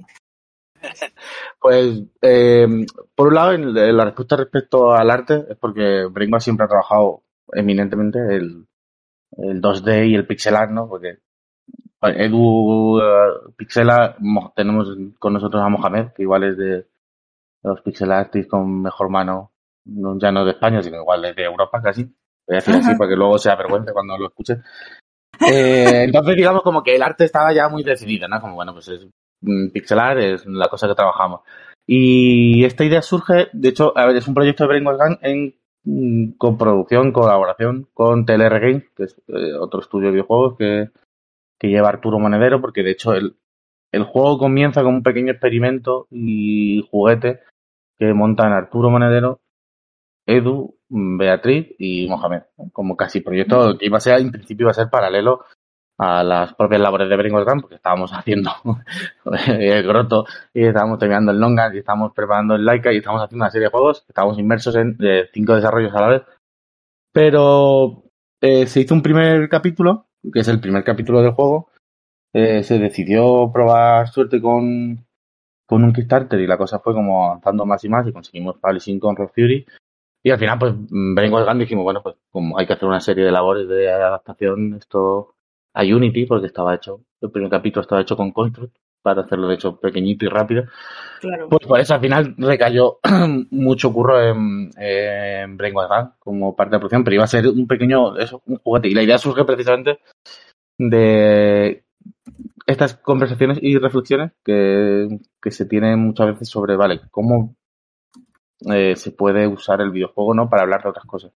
Yo aquí estoy aquí hablando un poco como de segundas, ¿no? Porque la idea original surge de Edu, pero yo he estado en más de una de esas conversaciones que podríamos decir gérmenes de la idea de, de Longest Road que es eh, cómo captar la cotidianidad, ¿no? Se puede hacer un juego que sea mm, una representación de lo cotidiano, ¿no? Y la idea al final eh, del Longest es representar esa cotidianidad de historias sin una narrativa lineal, sin una narrativa, mm, digamos, marcada que le diga al jugador, oye, estás viendo la historia de una persona que tal, ¿no? Como rellena los huecos que hay entre estas escenas y postales cotidianas de diferentes momentos vitales de diferentes personajes, ¿no? En diferentes épocas. Sí. Eh, como un poco de jugar con esa reflexión, ¿no? De la cotidianidad de hacerse el café, del olor al café, de ir en bicicleta, del trabajo, como el, el tercer episodio que es el trabajo en el barco, esa repetición también de tareas mm, rutinarias, pero que forman parte de eh, la vida de todos nosotros, porque nos toca ir a trabajar o, o, o lidiar con la familia, o lidiar con la soledad, o diferentes aspectos ¿no? de, de ello. Pero sí, básicamente diría que comienza como una conversación de muchas de cómo usar el videojuego para contar otras cosas, ¿no? precisamente para salirse un poco también de esa No voy a decir del mainstream como tal, porque suena como muy, "Ah, es que el mainstream tal. No, eh, el mainstream a veces cuenta sus cosas diferentes también, ¿no? Pero Sí. claro, es una idea de hacer un experimento raro eh, que, que la gente de Rock Fury, pues, eh, estarán igual de locos que nosotros y nos dieron eh, el apoyo económico para hacerlo. Y es cierto que es un juego extraño, Sí. pero a mí, yo debo reconocer que me gusta muchísimo, ¿no? ¿Qué voy a decir yo? Pero, no, tengo una conexión emocional como muy fuerte con él porque es cierto que habiéndolo visto desde fuera, yo jugué el primer episodio pues casi como todo el mundo, cuando ya el juguetito estaba hecho y lo iban enseñando, sin estar implicado, digamos, ¿no? Y ya de entonces, desde ese momento, mm, no sentir que es algo especial. A mí la música de Bea eh, creo que puede hacer especial eh, Sí. cualquier cosa. Sí. a ver, que, que le pongamos su música, prácticamente, ¿no? Entonces sí, es un proyectito. Es que además con lo que mencionas de los juegos que se hacen como un huequito emocional dentro de ti, que puede ser pues eso, desde un desde un indie de un estudio chiquitito, a veces también un triple A que tenga que digas tú, Dios, esta historia conecta súper bien conmigo. Eso yo creo que también es algo muy bonito y es una cosa que me gusta mucho de los videojuegos, al decir, jo, tengo conexión con esta cosa súper concreta, que a lo mejor a nadie más le pasa y me imagino que también como creador es bonito ver cómo la gente mm, cuenta que dice, ay, pues este juego me ha gustado muchísimo, es uno de mis favoritos, es... No sé, yo creo que eso también al fin y al cabo, como Devsos, tiene que sentar en plan decir, ¡oh, qué guay! Que a la gente le gusta mi cosa, esta cosa que he hecho. Joder, sí, claro, sienta, sienta genial, ¿no? Porque, claro, es algo al que le has echado tantas horas y tiempo. Porque, bueno, eh, relativamente parecido a crear cualquier cosa, ya sea dibujar, hacer una canción o escribir un libro. Al final le dedicas, Mm. normalmente le vas a dedicar más horas a, a la producción, a la producción, qué feo, a la creación de eso que lo que le va a dedicar cualquier persona que lo consuma, ¿no? Entonces también Sí. ver esa inversión de, mira, yo he echado un año de mi vida en estas dos horas de pixel art con música que vas a jugar. Entonces cuando sientes que a la gente le gusta, ya no solo a la gente a tu alrededor, ¿no? Pues yo recuerdo ir enseñando los capítulos mientras lo íbamos mm, haciendo, pues a la gente con la que vivo y a amistades, como mira, mira. Y ya solo el sentir que, que ellos conectan de una manera con ello, eh, joder, es un shooter. Y sobre todo mm, cuando ves en algo como tan específico o, o al revés, tan poco específico como el Longest, eh, ver cómo cada persona conecta diferente con, con el juego eh, es guay, ¿no? Porque, pues, yo qué sé, si haces un God of War con un padre con barbas y niño, como todos los demás, pues claro, al conectar con la paternidad, pues es relativamente sencillo si eres padre, tal, ¿no? Tiene como unos, var- unas cosas, Sí. unos checks con los que te puedes sentir identificado de alguna manera. Pero aquí que cada persona a lo mejor coge el longest y dice, no, mi favorito es el tercer capítulo por esto. Como, ni me había planteado sentir esto viendo a esta persona trabajando en un barco. O ni me había planteado que esta escena transmita, esta escena que a lo mejor para mí es alegre, para la persona de al lado lo juega y dice que es escena más triste. Y como, es guay. Y es algo que, que yo creo que todo el mundo busca hacer y que nadie sabe cómo hacer. Y cuando sucede es como eh, brujería. ¿no? O, o, o magia, claro, si todo el mundo supiese cómo hacer esta conexión, pues todos los juegos serían. Iba a decir un éxito, pero tampoco, porque que la gente conecte con tu juego no te va a asegurar que sea eh, que sea Sí. ningún tipo de éxito, ¿no? Entonces, bueno, todos los juegos serían eh, tendrían conexiones emocionales importantes, ¿no? Que, es difícil, pero es, es guay verlo. Sí. Sí, sí. Em, vuestro último lanzamiento fue, fue Goroto, mm, donde también lo publicizaste de una manera, me pareció muy curiosa, con la carpeta con el NSFV, que eso me hizo también, eso me hizo mucha gracia, concretamente cuando salió. Y Grotto es un juego en el de donde eres un augur capaz de interpretar los mensajes de las estrellas. La tribu que vive en el valle acude a ti para buscar consejo y el juego se desarrolla así. ¿Cómo fue crear este juego basado en esa interpretación doble, la tuya, que manejas tú como augur, y la de quienes reciben el mensaje? Porque me imagino que eso fue fácil a nivel de, de escritura, etcétera. No, no fue. No, y Grotto es un proyecto que, que ha tenido como muchos cambios a lo largo de su historia, porque de es un juego muy cortito, bueno, muy cortito, al final son, creo que pueden ser como cuatro o cinco horas, ¿no? De juego. Pero iba a ser un proyecto muy cortito y muy rápido, que se fue enquistando, que fue teniendo problemas internos creativos, en parte yo mismo, ¿no? En una, hay una primera versión del juego que me encargué yo de su eh, de más de su diseño y de su escritura que no terminaba de funcionar y que cuando internamente fuimos, vale, vamos a dedicarle más tiempo y darle una vuelta para buscar financiación y hacerlo más grande. Yo no conseguía hacerlo funcionar, ¿no? lo que hablamos antes también. A veces darse cuenta de uno mismo, de no hasta dónde puede llegar, sino de cómo puede hacer las cosas o qué puede llegar a aportar. Sí. Es, es difícil hacer cambios de tercia así, ¿no? Entonces, eh, yo mismo no era capaz de en- enco- encontrar algo que no funcionase a ninguno, ni siquiera a mí mismo. Y ahí es cuando entra la mano de Josué, que es la persona que finalmente se ha encargado de diseñar a nivel narrativo y de escribir el juego. Josué es el diseñador narrativo de Péndulo Studios desde hace un mogollón de años y es quizás, eh, digo quizás, pero por, por si acaso, cubrirme las espaldas, pero en España es de las personas que mejor comprende el diseño narrativo y la escritura de videojuegos a todos los niveles, desde el nivel académico sesudo de charlas y de papers y de lenguaje inteligible a, pie de calle y creación a pie de calle de juegos y de experimentación y de tal. Y la verdad es que yo creo que ni en ni en mis sueños más eh, centrados en lo que uno puede hacer hubiese llegado a, a la mitad de lo que consiguió rescatar Josué.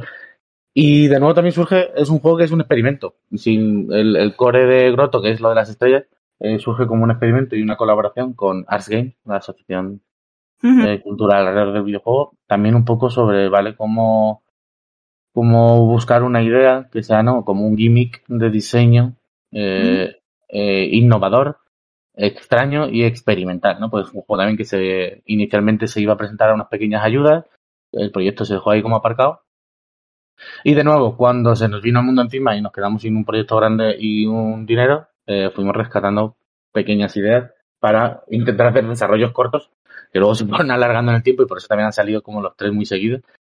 Eh, y rescatamos rescatamos Grotto, que pasó eso de un juego muy pequeñito y experimental y que funcionaba muy bien en unas cosas y no en otras, a lo que es ahora, que se ha convertido en una en un juego narrativo 100% con un concepto extraño, ¿no? que es eh, eh, diseñar el futuro de una tribu y jugar con lo que tú crees que va a suceder y con lo que esos personajes que están más vivos que muchas personas, yo creo que, que, que van en metro por las mañanas, eh, cómo van a reaccionar a ello. Y eso ha sido un curro de un curro enorme de Josué de diseño narrativo, porque claro, tenemos, hay una cantidad eh, casi infinita de, mm, de conexiones cuando tienes X número de constelaciones y respondes a X preguntas, ¿no? Que al final vas enlazando, enlazando, enlazando.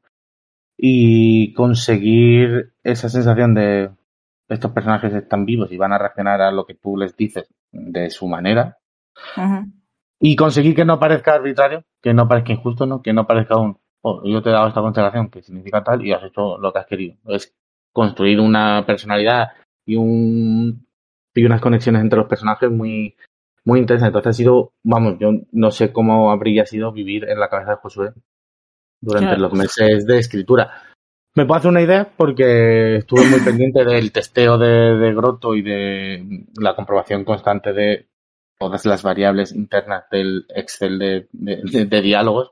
Oh, Dios Eh, mío. Yo no sé ahora cuántas palabras hay en Grotto. Te puedo decir, te puedo decir 30.000 y igual no me equivoco. Y, o son más, posiblemente. Eh, no- no tengo ahora el número exacto, pero muchísimas palabras. Y sobre todo muchísimas combinatorias de opciones, ¿no? Y, y me puedo hacer una idea de, de- ¿no? Es como su cabeza tendría que haber sido como el meme este del señor con las eh, fotos y las cuerdas detrás, señalando así como Sí. con cara de, de tal y porque internamente es, es eso, es una cantidad de conexiones que, que bueno, no sé si lo habéis mm, jugado completo, pero ya no solo porque tenga diferentes mm, finales o formas de acabar, incluso añadiendo capítulos extra, en plan, puede acabar en un capítulo o no, porque tiene más, sino internamente las reacciones de los personajes eh, yo creo que genuinamente se sienten naturales y cómodas a, a las respuestas, ¿no?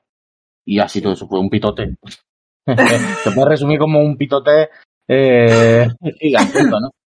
Pero también muy guay, muy emocionante poder ver cómo trabaja Josué y ir creando un juego que, que pasa literalmente de ser una cosa a otra. eh, Sí. completamente. Para, Sí. para bien, no, para mejor, para mil veces mejor. Un poco, perdón por el inciso, eh, suena un poco la típica cosa que conceptualmente parece como, vale, esto lo podemos hacer, pero cuando te pones a hacerla, te- mm, em, se va de madre a todos los niveles, ¿no? Sí, de hecho, en la primera iteración que había de Reto, que es de la que me encargué más, que, que acababa no sintiéndose guay, era un poco también esa sensación de, vale, tienes X constelaciones, no recuerdo ahora cuántas eran, 14 creo, para responder a las preguntas.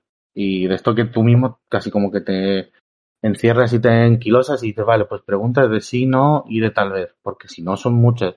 Y recuerdo que en una de estas intento darle vueltas y vueltas y vueltas, eh, creo que fue con Jordi de Paco, de The Constructing, que quiero recordar que fue el que nos dijo como, no, la sensación es que tienes 14 posibles respuestas, pero al final son sí, no. Entonces hay que buscar salir, romper ese molde mental a mil millones de cosas. Y al final es lo que has dicho, ¿no? Es como, al final se va de madre eh, la idea mm, para bien, o sea, para bien, pero claro, mm, llegar a ser, sentirse capaz de hacer eso y no solo sentirse capaz, eh, ser capaz eh, de hacerlo y que funcione es un eh, ha sido toda una aventura y José le habrá echado una cantidad de horas que para él se quedan después de su trabajo de ocho horas normal, ¿vale? Ok. pero, pero sí, no sé, yo es un juego muy chiquitito, muy raro, muy experimental. Por desgracia está solo en inglés porque traducir las cosas eh, vale un dineral.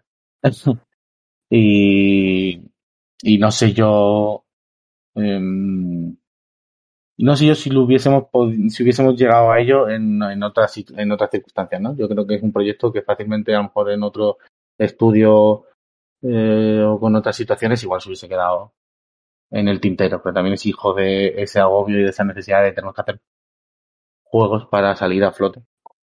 Eh, vamos a purgar eh, ideas que lo bueno que siendo además un, como decíamos al principio, ¿no? siendo como un colectivo así de creativo o como lo queramos llamar, Claro. ideas y juegos en el tintero no nos faltan. Hasta el punto de que, bueno, pues eso, montamos el Brainwash eh, propaganda, que es literalmente era, eh, todo esto es lo que estamos trabajando ahora mismo mm, en un estadio o otro de producción. Sin contar, por supuesto, mm, ideas peregrinas que se van quedando en nada o que se testean rápido o que ah, convertimos en jam, ¿no? Que es algo que además que nos gusta mucho en el estudio. Intentamos siempre hacer un par al año porque somos mm, culos inquietos al final. Que mm, al que le gusta escribir o componer o lo que sea, es fácil ¿no? tener esa sensación de le estoy dedicando un año a una novela, eh, pero sigo teniendo ideas aquí detrás de la cabeza que van como empujando. Pues nosotros eh, era igual, incluso aunque estuviésemos haciendo cuatro juegos a la vez, o cinco como hemos llegado a estar, o más incluso, seguíamos teniendo conversaciones de, bueno, si hiciésemos un jueguecito de tal, o por qué no hacemos una jam para hacer otro juego, o por qué no tal, es... mm, eh, está, dentro de... me río porque la gente muchas veces dice, pero ¿cómo veis tantos, no? Eh, ahora estamos más tranquilos, ¿eh? ahora estamos con dos proyectos y por eso seguimos intentando hacer jam porque eh, nos, nos sale de dentro, digamos, ¿no? y, y está guay buscar esas conexiones que comentamos también antes en una de las preguntas, porque cuando a lo mejor sabes que tienes por delante un futuro de año y medio haciendo un proyecto sin anunciarlo y sin decirlo, eh, vienen bien también decir, pues hacemos una jam y la gente sabe, ya no solo que estamos vivos desde el punto de vista más de redes y de eh, estamos vivos, sino desde el punto de vista creativo, ¿no? Como decías, está- hacemos cosas, enseñamos cosas, la gente puede reaccionar a lo que hacemos, ¿no? Porque si no, estar un año y pico callados de lo que se está haciendo es una es una cosa. Un año y pico por decir que pueden ser dos años o tres. Sí, sí. Si están en proyectos grandes, yo no sé cómo aguantan sin subirse por las paredes. Nosotros yo, no me imagino que lleg- yo me imagino que llegará un momento en el que se empezarán a dar cabezazos para decir, por favor, no sueltes esta cosa tan importante que estoy bajo un NDA. y Claro, no claro, puedo claro. Sí, fíjate que nosotros, eh, como quien dice, ¿no? Los NDA eh, en- en- internamente nos dan un poco más igual y hablamos mucho de nuestros proyectos, hasta donde podemos, ¿no? Pero Sí. nos gusta hablar del proyecto y enseñarlo ya no solo es enseñar un GIF de mira cómo mola la moto en Laika y en lo que estamos trabajando, sino incluso la sensación de decir que la gente juegue lo que llevas haciendo dos años es, es, es importante a nivel emocional de decir, joder, hemos acabado algo, la gente lo juega y sobre todo cuando los desarrollos llegan a tener cierto tiempo, ahí siempre se habla mucho, ¿no? Y quiero recordar que Jordi y Marina de The Constructing en, en algunos podcasts de andar o en alguna situación, en alguna charla han hablado mucho del valle, ¿no? De desarrollo, de este momento que dices, pasa la emoción inicial de crear algo eh, a, vale, ahora toca un año de poner ladrillos, ¿no? Y al final es un curro de poner ladrillos eh, virtuales, eh, entre comillas, ¿no? Y, joder, eso emocionalmente, para la gente creativa, o más o menos creativa, o más o menos implicada en la creación, digamos, eh, joder, eso es una cosa también, ¿eh? Es una Sí. experiencia extraña. Decir, ahora, pues ya está, un año haciendo esto. Mm. Sí, Eh, creo, creo que también cuando vinieron aquí, cuando hicimos la alguna entrevista de Constructive hemos hecho, no me acuerdo ahora si fue para en directo, creo que también lo hemos hecho en el podcast, pero sí que lo mencionaban lo del tema del valle, de decir, jo, es que ya se me ha pasado la emoción inicial de esta cosa tan guapa que se me ha ocurrido y ahora tengo que ponerme a currar de verdad. Sí, además, ellos llevan con un proyecto largo ya dos o tres años y Sí. por lo que contaban en 2020 en ese sentido fue muy duro porque les pilló 2020 en el valle, entonces fue como... "Uf".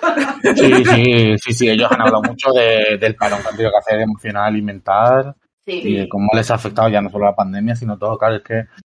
Y eso, y estamos hablando de que dos años es un desarrollo, suena mucho, pero puede ser pequeño en otros ámbitos. O sea, si hablamos Claro. de juegos gigantes, dos años es preproducción, casi, te paras a pensar.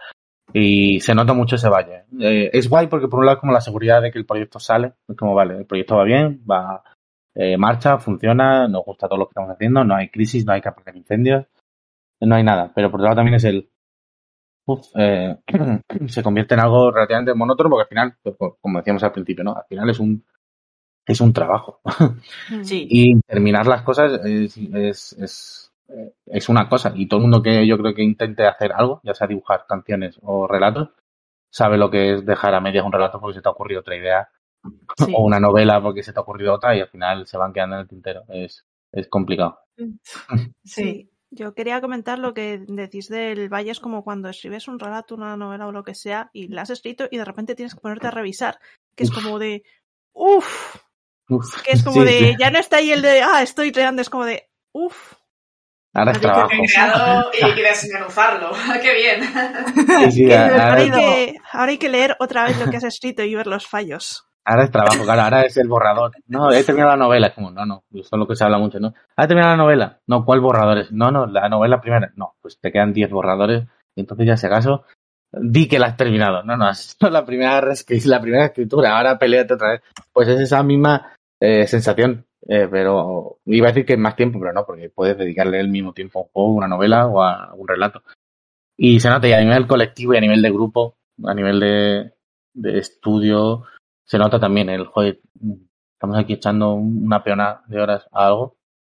Eh, parte de ese bienestar, ¿no? Que hablamos siempre y de cuidarnos y tal, también es una sensación de lo que haces sale ahí de alguna manera, ¿no? Y, en- y no hablo en ningún momento de la forma más capitalista de hay que sacar juegos porque tiene que haber dinero, no, es el puro hecho muchas veces de enseñar eh, lo que estás haciendo porque le estás dedicando muchas horas y, joder, por regla general es algo que te gusta, Claro. que te emociona que la gente vea, ¿no? Sobre todo eso, yo creo que es, es eso que el- la gente al final diga, oh, estoy jugando a esta cosa tan guapa que ha hecho esta gente. No sé, o que está, es- o la gente está leyendo mi cosa, o la gente está escuchando esta, esta música que he creado. Eso es, eso es bonito. Ah, es muy bonito, la verdad. Al final es bonito. Al final. Sí, un poco en esa línea. Has, come- has comentado lo de que lleváis varios proyectos a la vez y has comentado de cambiar, de estar en medio de uno y pasar a otro. ¿Cómo hacéis eso para que no se os funda el cerebro? Porque yo, yo, no, yo no soy capaz. Yo tengo que ser muy cuadriculada cuando hago cosas porque es como primero esta, luego esta, porque si no me, me, me disperso totalmente. Entonces, el hecho de que puedas estar por la mañana haciendo una cosa o al día siguiente y haciendo, haciendo una cosa y al día siguiente pasar a otra, que además puede tener otro tono, otro, otro tipo de tareas, ¿cómo, cómo lo lleváis? Pues hemos aprendido a llevarlo y a no morir en el intento, ¿no? Como dices, a, fuerza de, de- a fuerza de pasarlo mal, porque el año y pico, casi dos años que pasamos haciendo eso, cuatro juegos a la vez, o cinco prácticamente, era muy caótico. Y unido a ese proceso de aprender, había un proceso interno también de organización. Antes, Mm. como entre comillas éramos más o menos autónomos, estábamos por libre intentando sobrevivir, eh, yo qué sé, mm, había horarios, trabajábamos unos a destiempos, el que era más nocturno o tenía insomnio y no dormía bien, pues trabajábamos por la noche y tal. Era un desbarajuste que poco a poco se fue asentando a dedicar unas horas, a juntarnos, a crear un espacio de trabajo, porque siempre hemos trabajado, eh, teletrabajado, ¿no? Pero a crear un espacio de trabajo digital en el que se esté bien y sea ágil. Y el- en su momento con cuatro o cinco proyectos era una locura, era imposible no eh, volverse loco en, en algunos momentos, porque son saltos muy radicales, porque en muchos casos eh, intentábamos organizar, pero si estás mandando ya una bill a un publisher y hay un bug, aunque tú estés trabajando en otra cosa, tienes que cortar rápido y solucionar esto, porque a lo mejor hay un tío en Texas esperando a que eso le llegue porque habido un error o hay que arreglar algo. Entonces, eso era demasiado frenético. Ahora, habiendo dejado atrás proyectos, y ahora que estamos trabajando en dos proyectos, al final ha habido como casi una organización muy natural a qué proyecto resuena más contigo y puedes aportar más.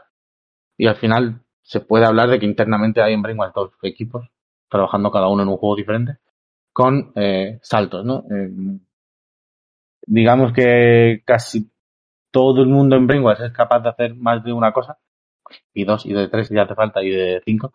Eh, entonces vamos saltando mucho, ¿no? Digamos que hay dos o tres personas en un proyecto sí o sí y otras dos o tres en otro, y el resto va como saltando por necesidades. Pero ahora mismo, sorprendentemente, eh, a pesar de estar trabajando en dos proyectos largos e intensos, los dos equipos funcionan bien. eh, son más o menos autónomos, con apoyo eh, interno entre nosotros y, y nos ha costado llegar a esa forma de trabajar porque es difícil acoplarse con gente ¿eh? al final, ¿no? Por mucho que seamos Claro. eh, que el, el núcleo más duro, digamos, de Braingas o que lleva más tiempo, algunos llevan desde 2015 juntos o 16 haciendo juegos, pero claro, se ha ido añadiendo gente recientemente y sobre Claro. todo de un año para acá, eh, que digamos hemos conseguido financiación para los proyectos, hemos fundado la SL, hemos asentado unos años de trabajo futuro. El estudio también ha pasado de ser 8 o 9 personas a ser 15 con autónomos, con colaboradores externos, con, con peña fuera de la escena. Entonces es difícil también encontrar a alguien que sepa dónde se va a meter, ¿no? Porque esto tampoco es como, bueno, pues me cogen de junior en Electronic Arts. No, al final sabes Claro. que te estás metiendo en un estudio indie que va a tener ciertas dificultades por el mero hecho de ser indie, que va a ser un poco, vale, el proyecto está asentado, pero no sabemos muy bien en el futuro cómo va a ser después de esto. Eh, y por eso mismo también conectamos con la primera pregunta y esto de la horizontalidad, intentamos que sea lo más eh, benigno, no sé si es la palabra, pero lo más cómodo y benigno eh, currar con nosotros y el entrar a trabajar con nosotros, ¿no? Por eso también las condiciones son las mismas. Como no importa que seas Edu, eh, que Claro. montó esto, o a que seas tú, que acabas de ser contratado y empiezas el 1 de abril. Vas a cobrar lo mismo, eh, las mismas tomas de decisiones a la hora creativa, para la, eh, temas de empresa eh, o de dirección, digamos, del estudio, eh, somos los 10 eh, mm, que estamos más allá. Pero esas decisiones no existen porque son las de empresa y como eh, no es nada ya una vez está todo montado. Pero a nivel de decisiones creativas, de qué pasa con los juegos que vamos a hacer, todos es casi asambleario, ¿no? Digamos, nos juntamos todos y Mm. decidimos. Y cada vez que hay una una toma de decisiones mm, estética, por ejemplo, pues la gente que se encarga del arte o que sabe más de arte o qué tal, mm, el resto, yo que no sé nada de arte, como quien dice, es como, podré opinar o no, pero yo en última instancia mi confianza está depositada en, Claro. en la gente de arte que, que confío en ellos, pues son mis compañeros, porque están aquí, son los que saben, y en programación igual y tal igual, ¿no? Entonces, a veces eso provoca muchos roces y enquistarse y, conversaciones larguísimas y debates larguísimos sobre eh, qué tiene que pasar. Pero bueno, como cualquier persona que haya estado en procesos o comunidades asamblearias y cosas así, ya sea en la universidad o en lo que sea, sabe lo que puede ser juntar a seis personas para hablar de algo. y entonces, pues cuando se son 12, eh, vamos allá, ¿no? Pero eso ayuda también a que la sensación de trabajar en varios proyectos sea cómoda, ¿no? Porque eh, lo hace más de todo el que trabaja en ello, ¿no? Pues si tú Mm. empiezas la semana que viene y nada más llegar como quien dice, como venga, pues puedes, no solo puedes hablar de esto, sino tomar decisiones de esto, se te va a escuchar igual que a la Sí. persona que lleva X años y tienes, porque no hay, claro, no hay seniors, no hay juniors, no hay equipos del departamento de arte, no hay una producción que tal cerrada, ¿no? Yo creo que eso ayuda a que trabajar en varios proyectos sea fácil, ¿no? Porque los puedes Sí. sentir más tuyos. Igualmente, trabajar en varios proyectos siempre es complicado. Mentalmente. Mental- mentalmente. Y, y internamente muchas veces lo intentamos como, venga, pues hasta la hora de comer esto y después de comer ya nos reunimos para hablar esto de este otro juego y vemos. O esto de esta otra cosa y vemos. Mm. Anteriormente, cuando estábamos con cuatro juegos, intentaba hacer eso, pero los incendios son los incendios y no los puedes organizar. Para, no, tu incendio número 3, pase después del 2. No. No, Bug- no, me van a venir todos, todos a la vez. Bug, de esta cosa concreta. Me viene bien que me, que me salgas dentro de dos semanas a partir de las 12 del mediodía. Claro, Ojalá claro, pu- no, no. Ojalá poder, organ- ojalá poder organizar los marrones así. Sí, no, eh, a previsores. Mira, el 15, de, el 15 de abril me toca este marrón. No, no, no. Pero bueno, ahora, ahora la cosa va bien. Y es, es, es guay, es, una- es un aprendizaje útil. Raro, interno, porque como aquí nadie sabe de nada. Estamos aprendiendo todos juntos a hacer las cosas. Eh, es una, es una experiencia, desde luego. A veces Sí. se nota.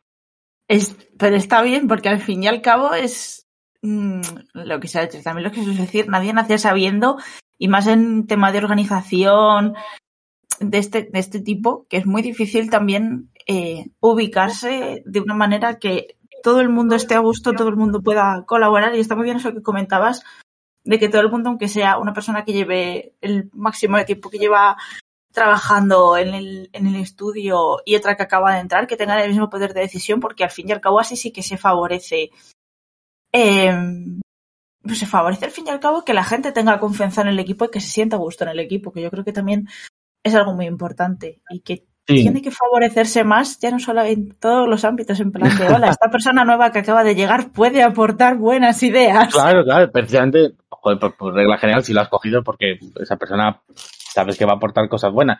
Sobre todo cuando sois, cuando somos 14 y pasamos a 15, hombre, de 200 a 232, de esos 32 a saber, ¿no? porque solo tienes que rellenar huecos y trabajar.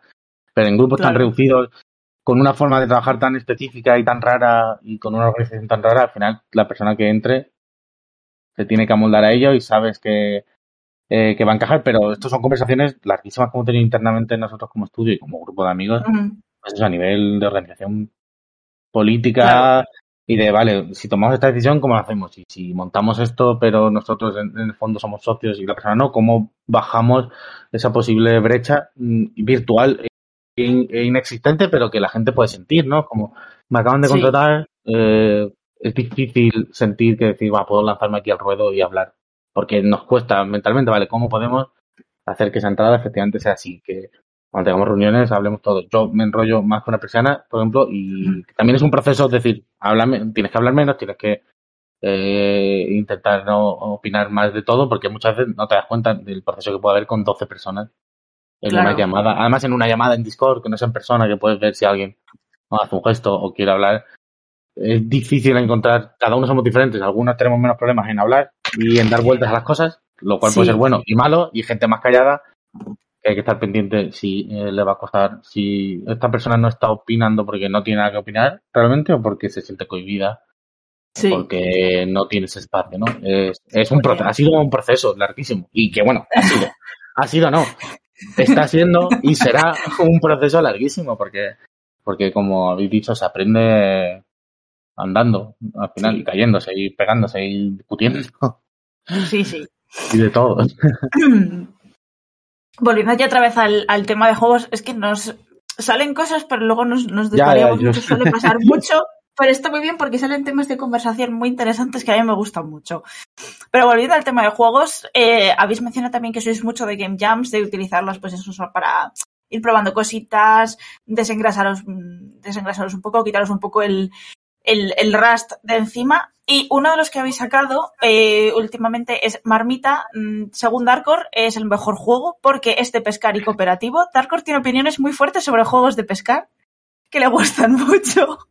Son imprescindibles en todo buen juego. ¿Qué os llevó a crear un juego así como Marmita? Pues de nuevo fue una cosita pequeñita que empezaron tres o cuatro personas del equipo para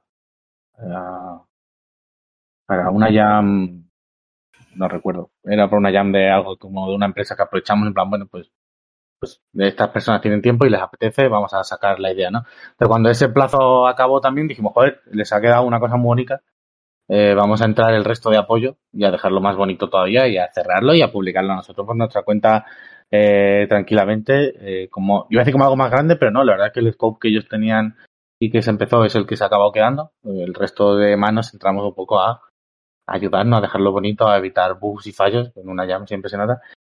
Y, y yo creo que un juego así pequeñito y de pescar es algo que siempre ha rondado en el estudio. Eh, son como a pesar de la cantidad de jams que intentamos hacer y de proyectos que seguimos sacando, siempre constantemente hay una conversación de estaría guay probar hacer un juego de pesca, por ejemplo. Ah, pues apunta, como es casi como apúntalo para la jam siguiente, ¿no?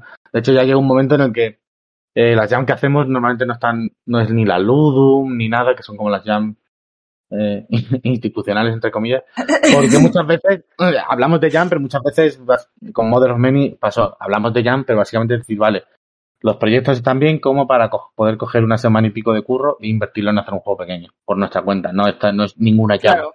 eh, institucional, ¿no? Llamada. Es como, vamos a hacer un juego pequeño porque queremos hacer un juego, pues en Marmita era el caso de pescar, quise hacer algo cookie colaborativo y así como, voy a decir la palabra Wolson porque ya todo se queda en nada, pero sí, un juego bonito de, de pescar y con Mother of Many no es un juego bonito porque es más turbio.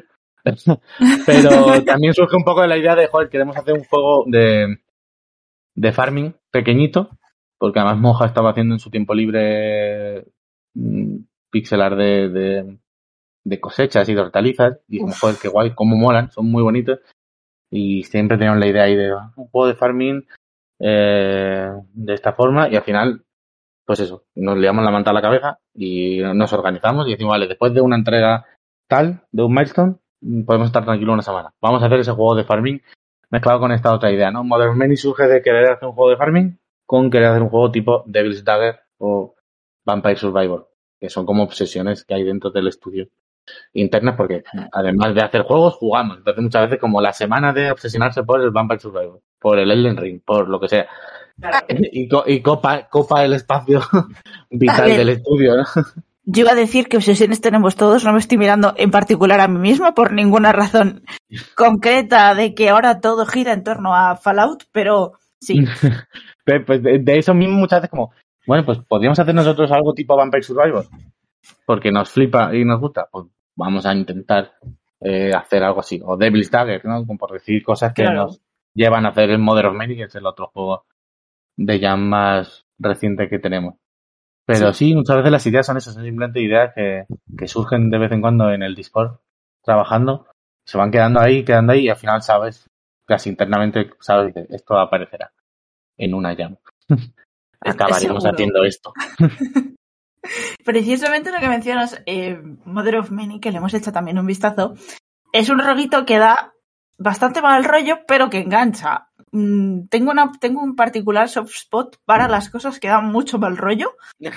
Sí. Luego lo, lo paso mal en general, pero tengo un soft spot para mm, da mal rollo, pero me gusta. Cuéntanos un poquitín más sobre, sobre Mother of Many, el proceso creativo, cómo ha ido evolucionando. Pues mm, Modern Many, ya te digo, es la última jam que hemos hecho. eh, que eh, semana y pico de casi todo el mundo dentro del estudio hemos participado de una u otra manera. Al- Algunos seguían con los proyectos principales, pero bueno, en esencia casi todo el estudio nos lanzamos ahí. Y, y lo que decía antes, surge un poco a nivel creativo de podremos hacer un, algo parecido a Vampire Survivor, pero en 3D, por, por Mm. probar, ¿no? Pues somos capaces de meter mil enemigos en 3D. En, en una pantalla sin que sin quemarle el ordenador a alguien. Entonces ha sido como paralelamente el proceso creativo y el técnico han ido de la mano. A, a ra- a raíz, iba decir.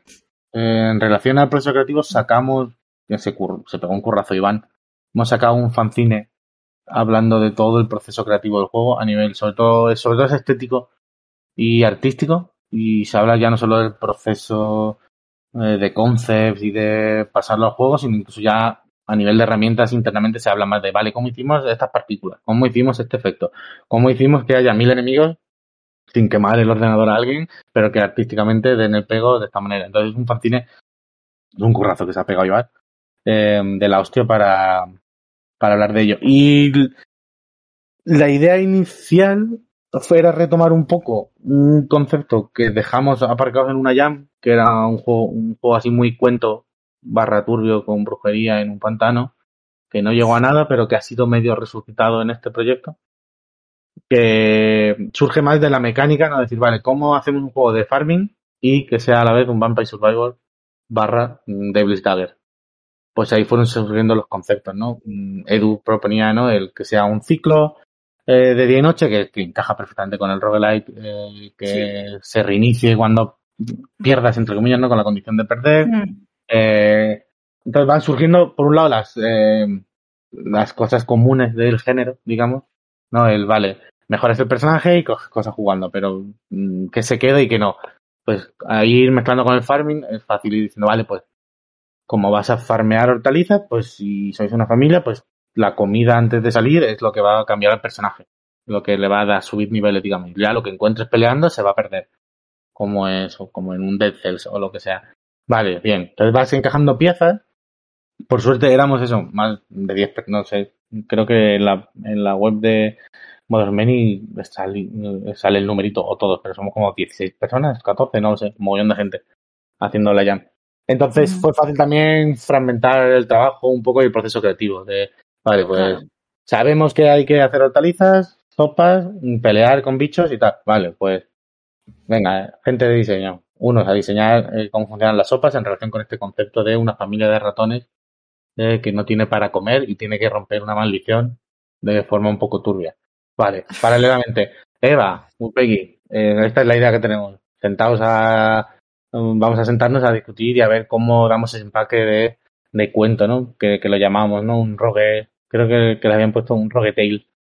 En, Guau. en lugar de roguelike se llama, lo llamamos rogue tale, ¿no? Es como, vale, pues venga, pues eh, como La Bruja, la película es la- una de las grandes inspiraciones, pues hablando con Eva, pues iba surgiendo. ¿Cómo transmitimos esta información? Pues, pues como, vale, pues hacemos rezos. Hostias, qué guay.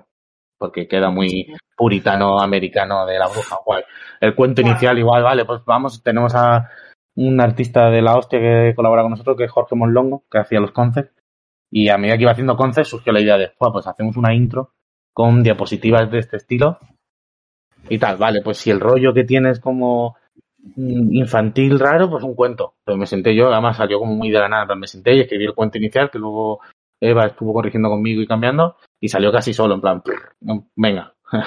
y le damos este rollo religioso que era imposible no dárselo pensando en la bruja y hablando mucho con Eva Cid, es como, vale, pues, pero va a ser religioso, pero vamos a darle una vuelta, si son ratones, eso, es Mother of Many, ¿no? Y conecta un poco con esa historia de, es una familia de muchísimos ratoncitos mm, que la madre no puede darles de comer a todos por una maldición. Entonces, conectas también con la familia, con la pobreza, eh, con vivir del campo, todo esto alrededor de una faceta que luego es coge la guadaña y sal y mata a 1527 esqueletos que salen del pantano eh, y sobrevive 15 minutos, ¿no? que al final es el core. Era como darle, como intentar darle un empaque eh, que sea más allá de planta tres cebollas, sal y mata a 10 bichos y vuelve, ¿no? Intentar que haya una conexión entre, entre todos los aspectos, ¿no? Y ahí yo creo que el, que el curro en general de todos, de estar en la misma onda, es donde, donde más se nota, ¿no? Y Edu, que, que tiene muy buen ojo para encajar piezas y cosas, eh, Claro. el ir buscando, vale, estas conexiones, y esto vamos a cambiarlo, y esto vamos a darle una vuelta aquí. Y aparte de eso, de luego el curro de que en una semana y pico tener que diseñar todo, porque es cierto que nos hicimos trampas a nosotros mismos un poco, porque dijimos una semana, pero al final fue más, un poco más que una semana de trabajo. pero al final eh, toda esta cantidad de cosas en tres días, como quien dice, eh, es algo complicado también y algo que hemos podido hacer porque éramos muchos y porque hemos, retomando también de nuevo lo que decíamos, hemos aprendido a trabajar como Claro. con- compartimentados, ¿no? Y que, vale, pues la gente que está diseñando esto, a la vez que la gente que está diseñando esto otro y a la vez arte. Está haciendo dos de arte hacen el campo, otros dos de arte hacen los bichos, intentar construir eh, las piezas de la casa eh, por separado y conectarlas, que para hacerlas bien eh, hay, hay que tener un ojo global de todo Claro. eh, que a mí, por ejemplo, me- sé que me cuesta. Y entonces está bien ahí tener otra gente que dice, no, no, esto va a enganchar bien, va a conectar bien.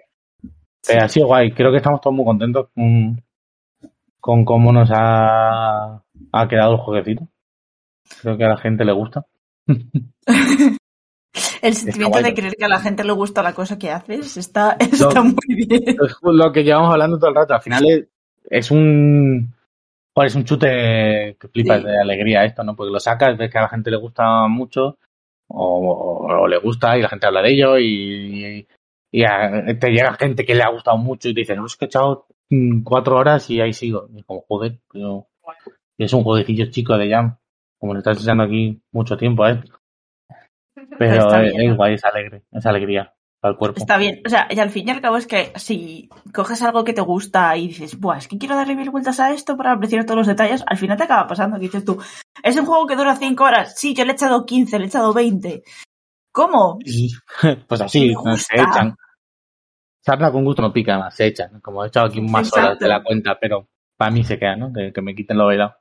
Exacto. O sea, Bueno, y ya por ir terminando y hablando ya un poco de, de- de vuestros planes de futuro, tenemos también Laika, que es un Motorvania de aire western donde una madre busca venganza. Sabemos ya que lo vuestro es la mezcla de géneros, porque a lo largo de la entrevista hemos visto que habéis pasado por mogollón de géneros, mogollón de tipo de, de diseños, etcétera. ¿Qué más nos podéis contar de este juego? Que particularmente ya siendo, teniendo la, el Bania al final, estoy particularmente interesada. eh, ¿Qué puedo contar? Eh, estoy pensando un poco porque entre empresas y cosas, y que es, es, justo en ese proyecto, yo estoy muy poco implicado, porque estoy más centrado con el otro. Mm. Pero mmm, lo de Motorbania ya da una pista, ya no solo por el Bania, sino por esta mezcla otra vez, ¿no? Roguetale, eh, Sí. Motorbania, como que, que es un Motorbania, no lo sabemos, lo hemos decidido nosotros, porque vas en moto, ¿no? Pero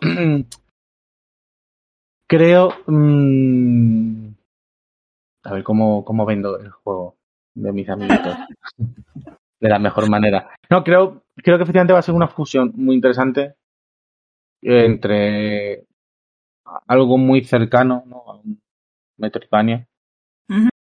y a esa estructura de, de, llaves y de puertas, entre comillas, desbloqueables y mundo, eh, mundo creciente, casi sin darte cuenta se va, va creciendo el mundo en el que juegas ¿no? a medida que avanza. Uh -huh. Y una historia que queremos mmm, se salga un poco de esa, de esa eh, media mmm, salga un poco de lo común esto, suena siempre súper prepotente decirlo ¿no? pues que de lo común va a ser diferente eh, no no pero creo que genuinamente se, están intentando estamos intentando crear algo muy diferente en cuanto a cómo abordar eh, movidas eh, como la eh, la maternidad la, la, vida en un mundo posapocalíptico, sí, cara, como, ah, es un mundo posapocalíptico, otra vez, ¿no? Ahí conectamos con Fallout y esas obsesiones, ¿no?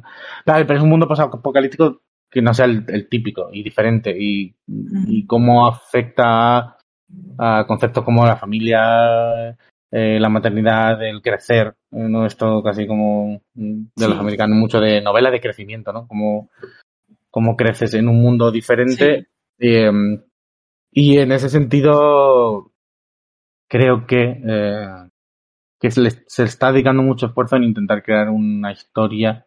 De nuevo, suena a lo típico que te va a decir cualquier persona. Una historia diferente y buena.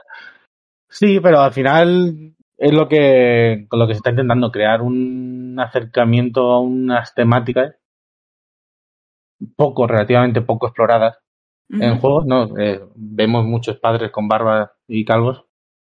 Eh, que es, es, es, típico, ¿no? En el AAA se habla ahora de la dadificación de los AAA, porque sí. todos los señores que hacen los juegos ahora son padres y hablan de, de ser padres, como vale, ok. Pues en el sentido del esfuerzo se está intentando hacer un poco que hacer otro lado, ¿no? Eh, lo digo mucho, ¿no? Pero la, la, la, maternidad. Ya que ya solo pensar en juegos protagonizados por madres, activamente madres además, en plan como con core de maternidad y de tal, ya es raro pensar sí. en, en, un juego así, ¿no? Como, vale, por desgracia es raro, vaya, no. Además, Porque... la maternidad en los juegos se utiliza mucho como, como factor terrorífico también. O sea, es sí. como la, la, maternidad muchas veces se utiliza como simbología y, y, movidas así, como por ejemplo en Bloodborne, que está muy presente, pero de una forma extremadamente creepy. Sí. Y, pero el tema de pensar en una madre protagonista, en plan, una madre normal, es cierto que no. Qué raro, ¿no?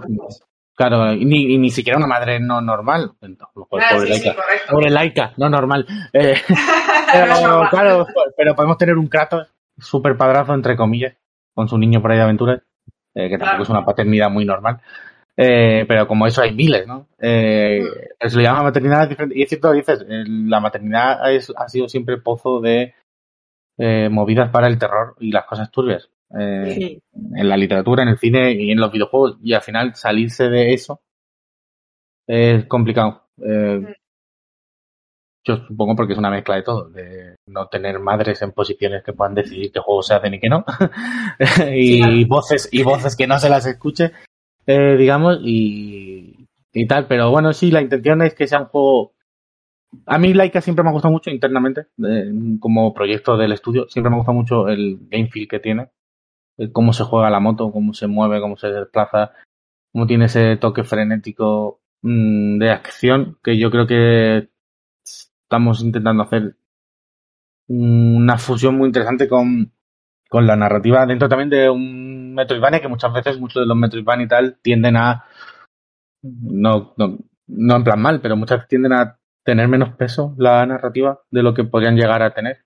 Sí. Hay casos y casos, ¿no? Pero si pensamos en muchos roguelite eh, metroidvanescos, digamos, mm, no tiene un peso muy lineal y narrativo. Porque choca a lo mejor un poco más con lo que dice y es más difícil creerlo. Entonces sé que, que se está trabajando mucho en, en que lo que se quiera contar sobre Laika ¿no? y su prole y pupi, como la llamamos, eh, eh, que sea importante, además, lo que se cuente, ¿no? Para el desarrollo Claro. del juego interno y para lo que se quiera decir. Entonces, en ese caso, estamos contando con la inestimable ayuda de. Bueno, es que la verdad es que no sé si yo lo, esto se puede decir, no, pero bueno, eh, gente guay eh, participando en el proyecto eh, internamente, pero yo estoy muy contento con la dirección que puede coger Laika. Además, ha sido un proyecto que ha dado muchos bamboleos también internos, que ya en 2019 o algo así, yo creo. Estoy diciendo el número un poco a cogerlo con pinzas, pero ya había prototipos de Laika y ya se estaba trabajando en Laika. Y era uno de esos proyectos que convivía con los otros cuatro o cinco intentando dar codazos y decir "Ah, que algún publisher que les cojan, ¿no? Ya tiene Claro. casa, que eso sí está anunciado, pues ya la gente de Thunderful, que además a mí me hace mucha ilusión porque es un publisher que me gusta mucho como jugador, eh, ha, ha visto a bien cogernos y ayudarnos, así que Bien. Así que ya por fin ha encontrado su hogar y está guay porque ha sido un proyecto que hemos tenido muy pegado en la piel mucho tiempo. Y también que ha dado muchas vueltas hasta que hemos encontrado algo que internamente nos ha gustado y que externamente también ha gustado, claro. Eh, y con lo que sentirnos cómodos y trabajar, que es parte del proceso de hacer juegos. Eh, rehacer y rehacer y rehacer y dar vueltas y dar vueltas. Y en el fondo un poco casi sentir, ¿vale? Esto que estamos haciendo tiene algo. Eh, Sí, ¿no? Pero tiene otras cosas que por lo que sea no funcionan. Pero este algo es lo suficiente como para decir, eh, stick with it. Eh, sí, va a salir, Claro. tiene que salir porque tiene algo. Así que- Claro. Y eso, creo que eso también es un poco como ya por ir, por ir cerrando. El punto clave, lo que se dice en, en cuando un avión va a despegar o no la V1, es decir, esto tira adelante o no, el momento de, el momento final de decisión de si tiene esta cosa, si tiene, vemos que tiene ese potencial, tira para adelante. Si no es, ese es un poco ese punto, ¿no? El de decir, a partir de aquí, esto sigue para adelante, a partir de aquí, esto se queda atrás. Me imagino que también funciona así. Sí, y internamente todos los proyectos tienen muchos momentos así al final, porque cuando va premiando el tiempo es como, vale, ¿podemos meter esta nueva cosa? Mm, Sí, no, sí, no, siempre hay un punto de no retorno, es decir, hasta aquí se meten cosas, a partir de aquí ya es arreglar y pulir lo que sea, porque el tiempo es finito y Sí. nos encantaría, claro, nos encantaría sacar súper pulidos los juegos y esto es algo que, que, que también se aprende. Y se aprende muchas veces a las malas, se aprende muchas veces quemándose y echando más horas de la cuenta porque muchas veces ves y es como, joder, qué bien le vendría al juego esto. Pero estamos con el agua al cuello. Ya, pero esto es tan guay, va a ser tan bueno que venga, va, Sí. lo hacemos. Eh, también como internamente nos gestionamos nosotros, pues podemos decir, vale, nos la jugamos, hacemos esto. Pero son Sí. decisiones que se aprenden también y que efectivamente están muy ligadas al desarrollo. Y igual que cuando se habla Jordi y Marina también y Paula de Constructín hablan mucho también de dejar proyectos, que es algo de lo que se Sí. habla menos de lo que se debiera. Es decir, vale, este proyecto puede molar todo lo que quieras, pero si no encuentra casa, si tal, pues no tiene por qué significar que falle algo en los juegos, sino no es Claro. su momento o lo que sea. Y no obcecarse y matarse en sacar cosas adelante que a priori no van a ningún lado, en el mejor sentido, no lo digo en plan mal. Es Claro. una es una movida, como, pero igual que con relatos o con novelas, saber decir, Sí. bueno, pues esta novela la guardo en el cajón ahora mismo o para siempre es una decisión Sí, sí. intensa, que no gusta, pero que a veces hay que hay que tomar y que se aprende muchas veces tomándola a las malas. Muchas veces se aprende porque te obligan a tomar la decisión casi de decir, no, esto Claro. no se sigue, no se sigue. Pero No sé bueno, si sí. esperemos, esperemos que no pase tan a menudo como puede llegar a pasar y que los proyectos, eh, por ahora, bien, los que hay se siguen. Eh, Esto sí, los que hay ya tienen una, tienen una fecha de una meta Bien. clara y marcada en los bien. calendarios en rojo. Eso es bien. Sí, Eso está bien, está bien. Eso da una Eso seguridad siempre. más que, que nadie, que, que es importante. Sí. 100%. Sí, sí, sí.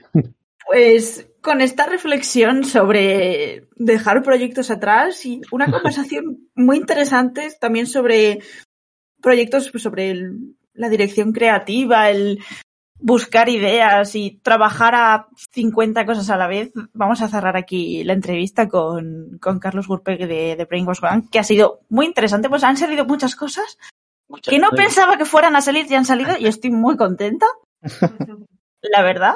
Así que nada, muchísimas gracias por haber venido y haber pasado este ratito con nosotros, que ha sido muy guay, muy instructivo. Ah, bueno, Estoy, estoy, estoy, salgo, es que me gustan mucho las entrevistas porque siempre es en plan de, jo, siempre salen cosas Sí. que dices tú, wow. Sí, 100%. me es domingo, no sé hablar. No, no, el domingo cambio de hora, está bien. Hemos sido capaces de hablar una hora, ¿eh? Sí. Ojo. La hora que nos han quitado, la damos Es aquí. verdad, la, hora que nos han quitado. Mi pulsera sigue diciendo que son las 11 de la mañana. En fin. Pulsera vive en negación. Mi pulsera vive en negación, efectivamente. No Así acepta. que dejamos aquí la sección y nos vamos a la tertulia.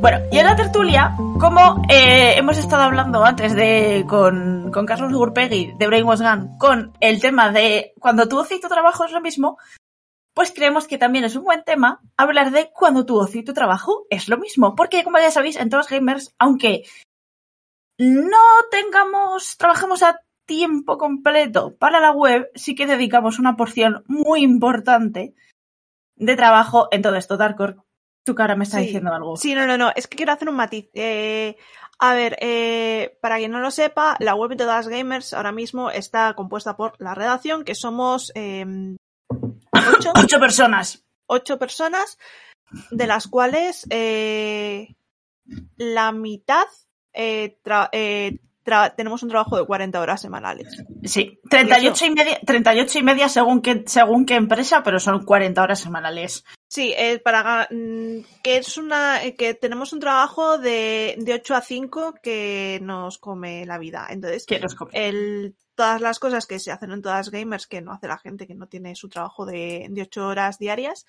eh, pues se hacen en, en los huequitos. Entonces, claro, eh, no es que todas gamers no sea un trabajo a tiempo completo, es que no nos da la vida para que sea un trabajo a tiempo completo. ¿Te imaginas trabajar a tiempo completo en la web? Buah. Yo termino de volverme, yo termino de volverme loca, pero bueno, lo haría con Eh, gusto. Yo también. Pero el resumen en la tertulia viene un poco a esto, porque eh, también ha salido eh, durante las últimas semanas, sobre, todo con los análisis del Elden Ring, que había mucha gente que se quejaba de que, ah, es que le has echado 80 horas a la semana para, para pasarte el juego y poder hacer el análisis. Pues muy mal me parece que solo le hayas echado 40.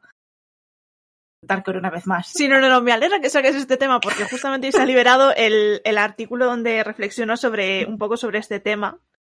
De lo de analizar y no en la perspectiva de tu ocio y tu trabajo es lo mismo que lo traté en otro artículo que no exactamente relacionado así, pero que es un poco la, la línea esta de que los anal- no, de que hay gente que considera que analizar un juego no, no debería de ser trabajo. Porque claro, estás analizando el del ring, aunque te hagas una, eh, te hagas 80 horas en una semana, que es el doble de esa jornada laboral que acabamos de comentar. Pero bueno, Yo- eh, pasemos al tema, antes de que Sí. yo lo desvíe. No. em, cuando hablamos del tema de la web, cuando hablamos de tener un trabajo a tiempo completo y dedicarle los pocos ratos que tienes, ya sea en tu casa, ya sea em, en el autobús, es muy complicado al final encajar todas las pequeñas piezas que tienes porque tienes que hacer malabares que si con el trabajo que tienes en casa, porque eso sigue siendo el trabajo, el trabajo no remunerado de casa, etcétera. Entonces eso sigue siendo muy difícil de organizar y cuando la gente dice, no, es que bueno, es que todas gamers es una cosa que suele decir mi madre y que suele seguir, me me suele seguir molestando, Normal. que es que es en plan de, es que esto es tu trabajo, es que esto es un hobby porque no te pagan. Mm. No. Quiero decir, le dedico un número considerable de horas semanales a este sitio concreto.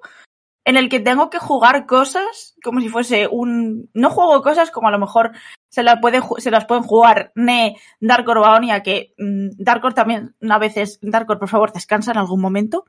Nunca. Eh, pero, o sea, estamos hablando de que hay gente en la web que se come em, todos los las cosas que nos dan, que cada vez es verdad que nos están dando más más cosas para analizar. eh, pues, por ejemplo, eh, esto, esto se puede decir ya, ¿no? Lo que voy a decir ahora de. eh, por ejemplo, nos dieron el Horizon, Dark Horse jugó el Horizon. Ah, sí, sí, sí, eh, sí. A ver, eh, bueno, es que creo que aquí habría que hacer un, eh, habría que explicar cómo funciona todas las gamers, porque creo que nadie sabemos cómo funciona todas las gamers, incluidas nosotras. Eh, sí, no.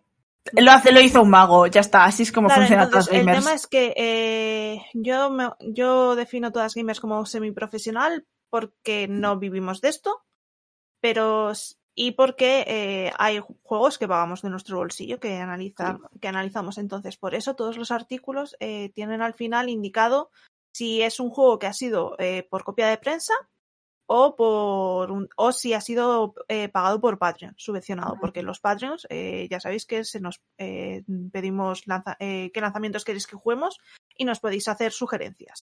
Sí. Entonces, por un poco también de, de transparencia de saber, eh, es, es decir, que yo si me pago un juego y veo que es horrible o he pagado un euro, pues tendré bueno. un filtro u otro. claro. Entonces es mm, eso sí se puede decir que, que juegos jugamos porque Sí. apa- de- están con la B de prensa porque lo decimos desde que nos Claro. desde que empezamos a recibir copias de prensa han, han aparecido a Sí. veces se nos despista pero bueno eh, al final una u otra se aca- acaba diciendo oye esto no era de prensa y se acaba poniendo El grupo de la redacción básicamente es una única neurona que va saltando de una cabeza a otra durante un día de la semana y que va recordando colectivamente lo que hay pendiente. Lo que hace también pensar mucho de que, ¿cómo conseguís mantener una web entre ocho personas siendo la mitad trabajo completo? Haciendo malabares, Claro. básicamente. Y más ahora que cada vez hay más gente a tiempo completo. La Kele. Quiero escuchar a Kele, que no la he escuchado en todo el programa. Es verdad que no ha hablado, que le ha murmurado alguna cosa. Está reservándose. Eh, Está no, reservándose. y el, que el micrófono de, de Y creo está que el- boicoteando. Sí, te estaba boicoteando, Claro, ahora ¿verdad? la gente que está Hello, el pod- eh, Ahora bien. Ahora. al botoncito de mierda que tiene esto, pues eh, yo como no puedo tener los dos quietos, no, no, no me escucháis porque eh, tengo que decir algo más eh, precioso que, que el silencio y no sé. No, pero. No, pero quiero decir, o sea, cuando. eh, Cuando hablamos de estos en plan, muchas veces en plan de cómo se mantiene todas las games, es en plan, lo hizo un mago. No Sí. nos está recordando cada dos por tres en plan de, oye, que hay pendiente esto, oye, No, que hoy sale eh, esto. Vamos a sacar mis vergüenzas en público, vamos a sacar mis No, vergüenzas. no las vamos, a sacar las, no vamos a sacar las vergüenzas en público, eh, pero yo voy a ir detrás, tengo que volver a ir detrás de vosotras con un palo. Eh, sí. Ya está, ¿ves? Ya está.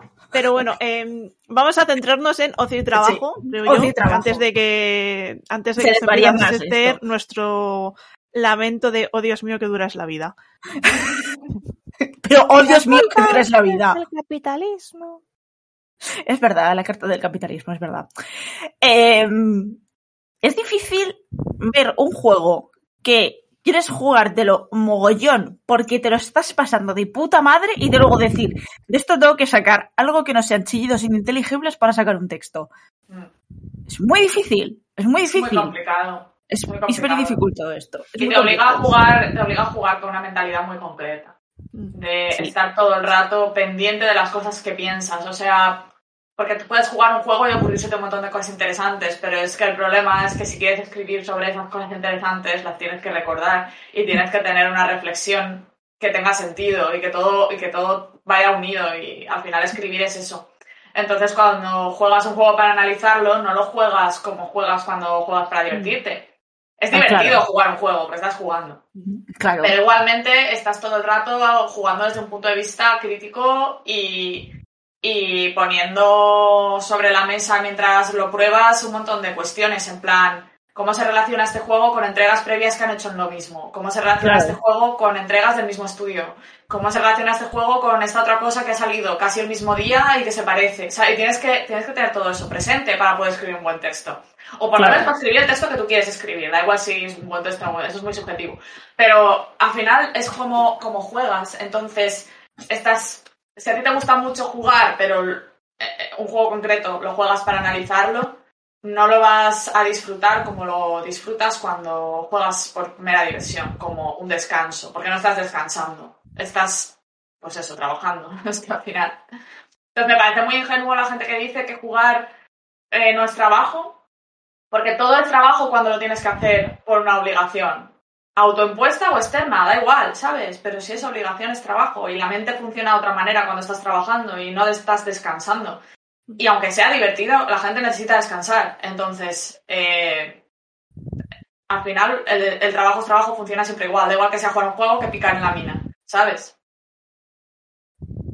El desgaste al final mental es, es muy similar. Hmm. Eh. Sí, y sobre eso, además, hay, o- hay otro tema que a mí me pasó cuando analizaba el Horizon, eh, que no te lo puedes poner en fácil a la primera de cambio. Porque claro, es como, ¿cómo va?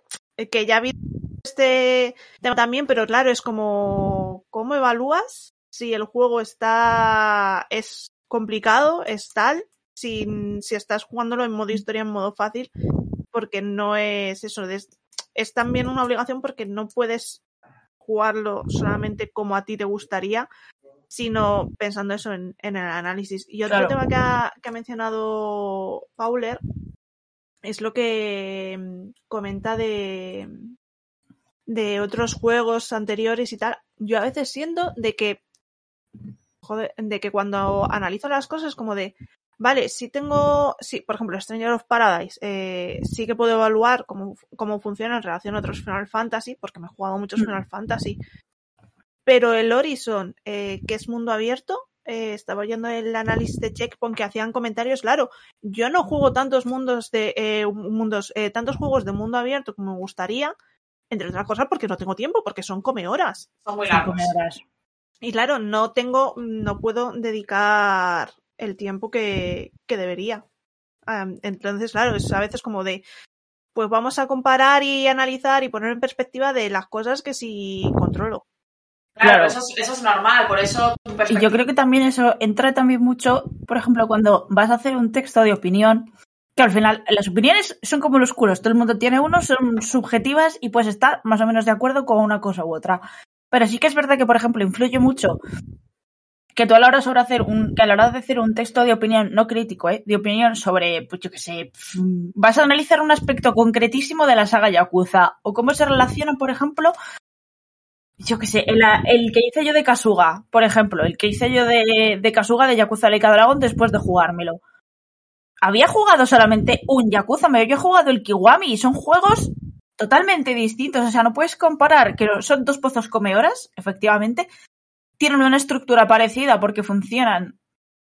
eh, mantienen la saga de la esencia, pero cambian muchas cosas. Cambia el combate y cambia cambia muchas cosas que eran la base del juego y dices tú, ¿cómo analizas esto sin hab- habiéndote jugado el primero y el último de la saga? Te falta todo lo de medio y dices, bueno, pero hay algo que puedes sacar de de decir, es una evolución. Y ahora que me estoy jugando el cero es de decir, yo haría ahora mismo otro análisis distinto otra, otra reflexión distinta de cómo lo hiciera del, del Laika Dragon o incluso del Kiwami de decir, joder, ¿cómo cambia esto de un juego a otro? Mm. Entonces, mm, es interesante también ver cómo tu propio tiempo también te limita un poco a la hora de, de poder escribir sobre ciertas cosas, pero también es, es guay porque cuando más, cuanto más juegas, cuanto más conoces, puedes ver una evolución de lo que has ido haciendo.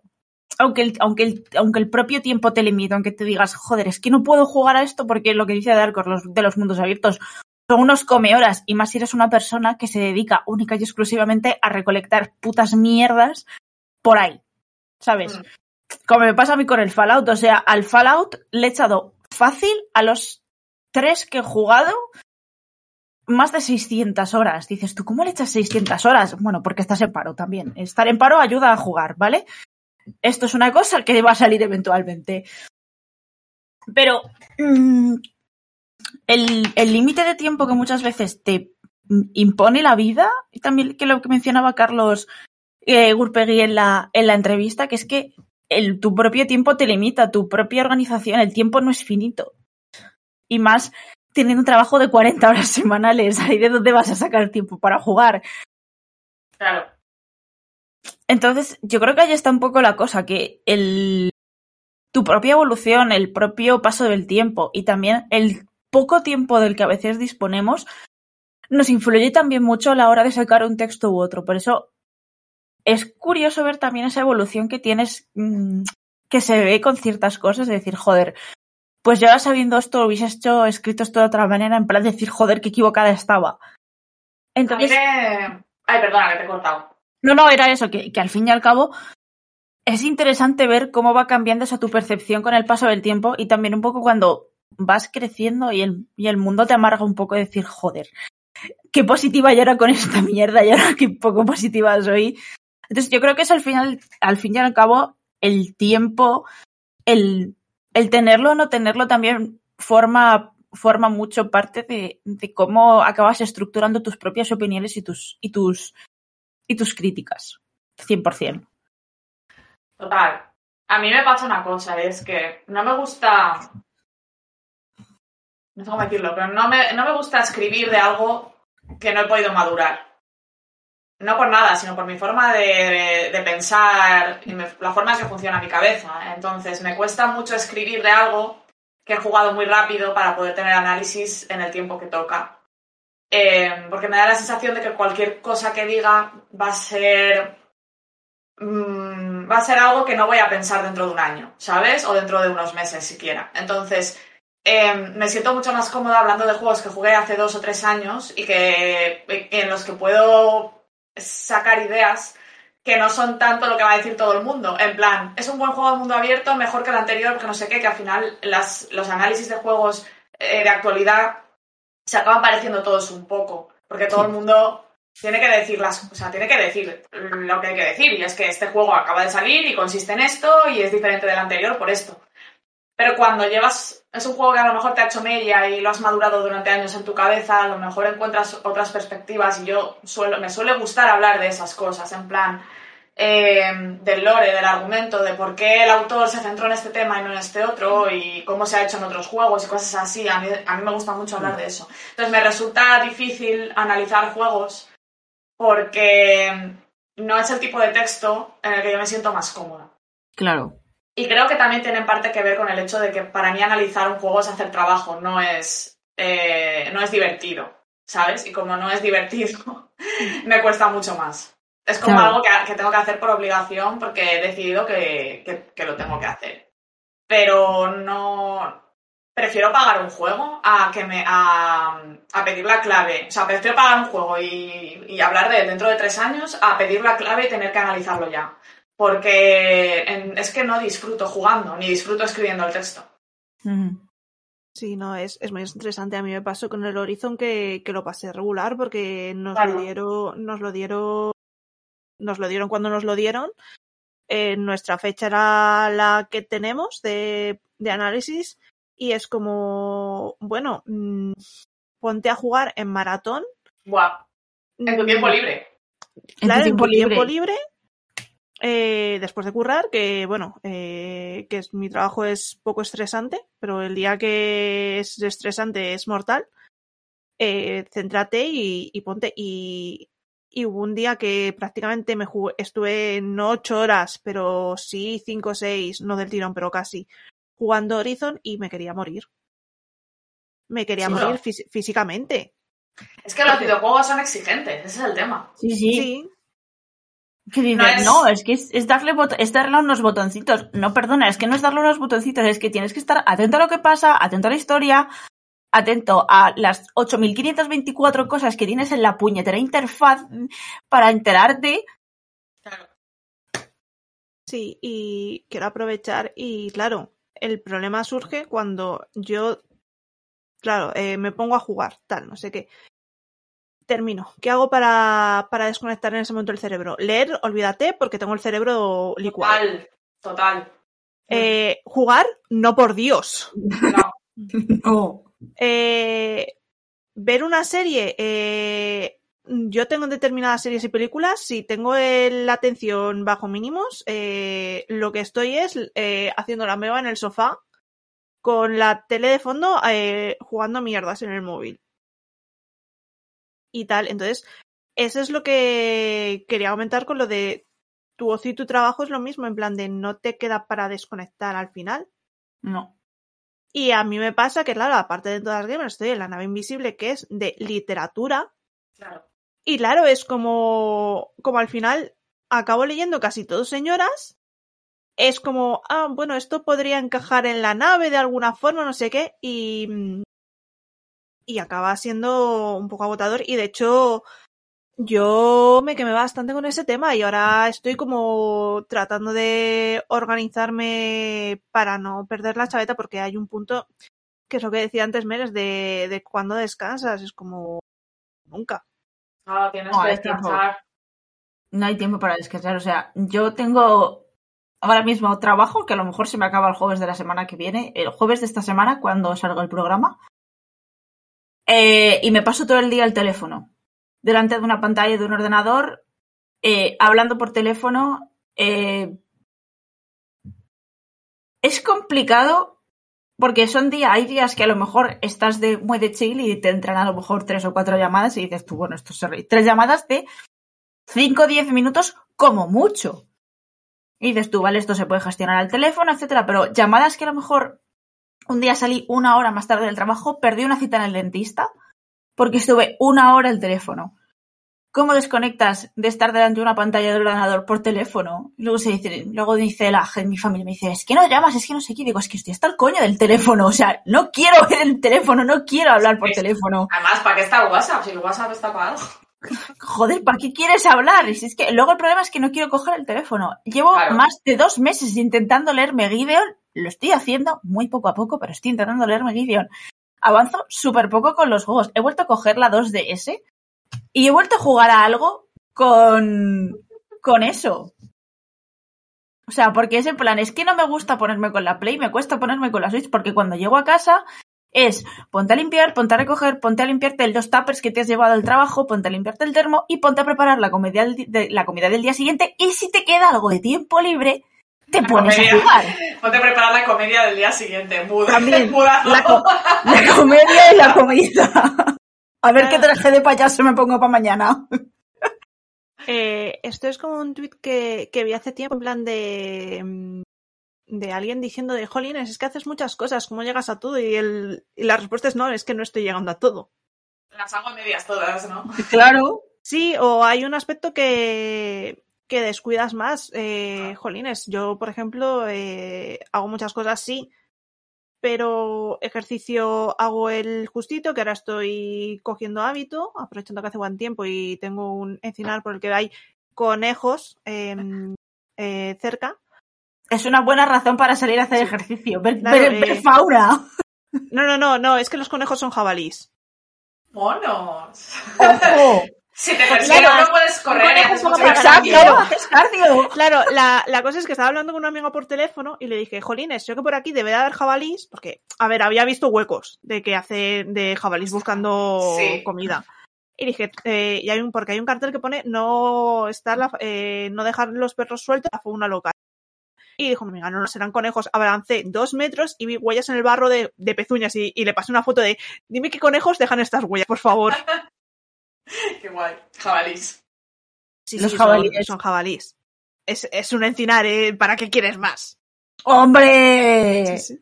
Hombre. le estás muy callada. Quiero que nos des tu insight. Ver, insight es, Exacto.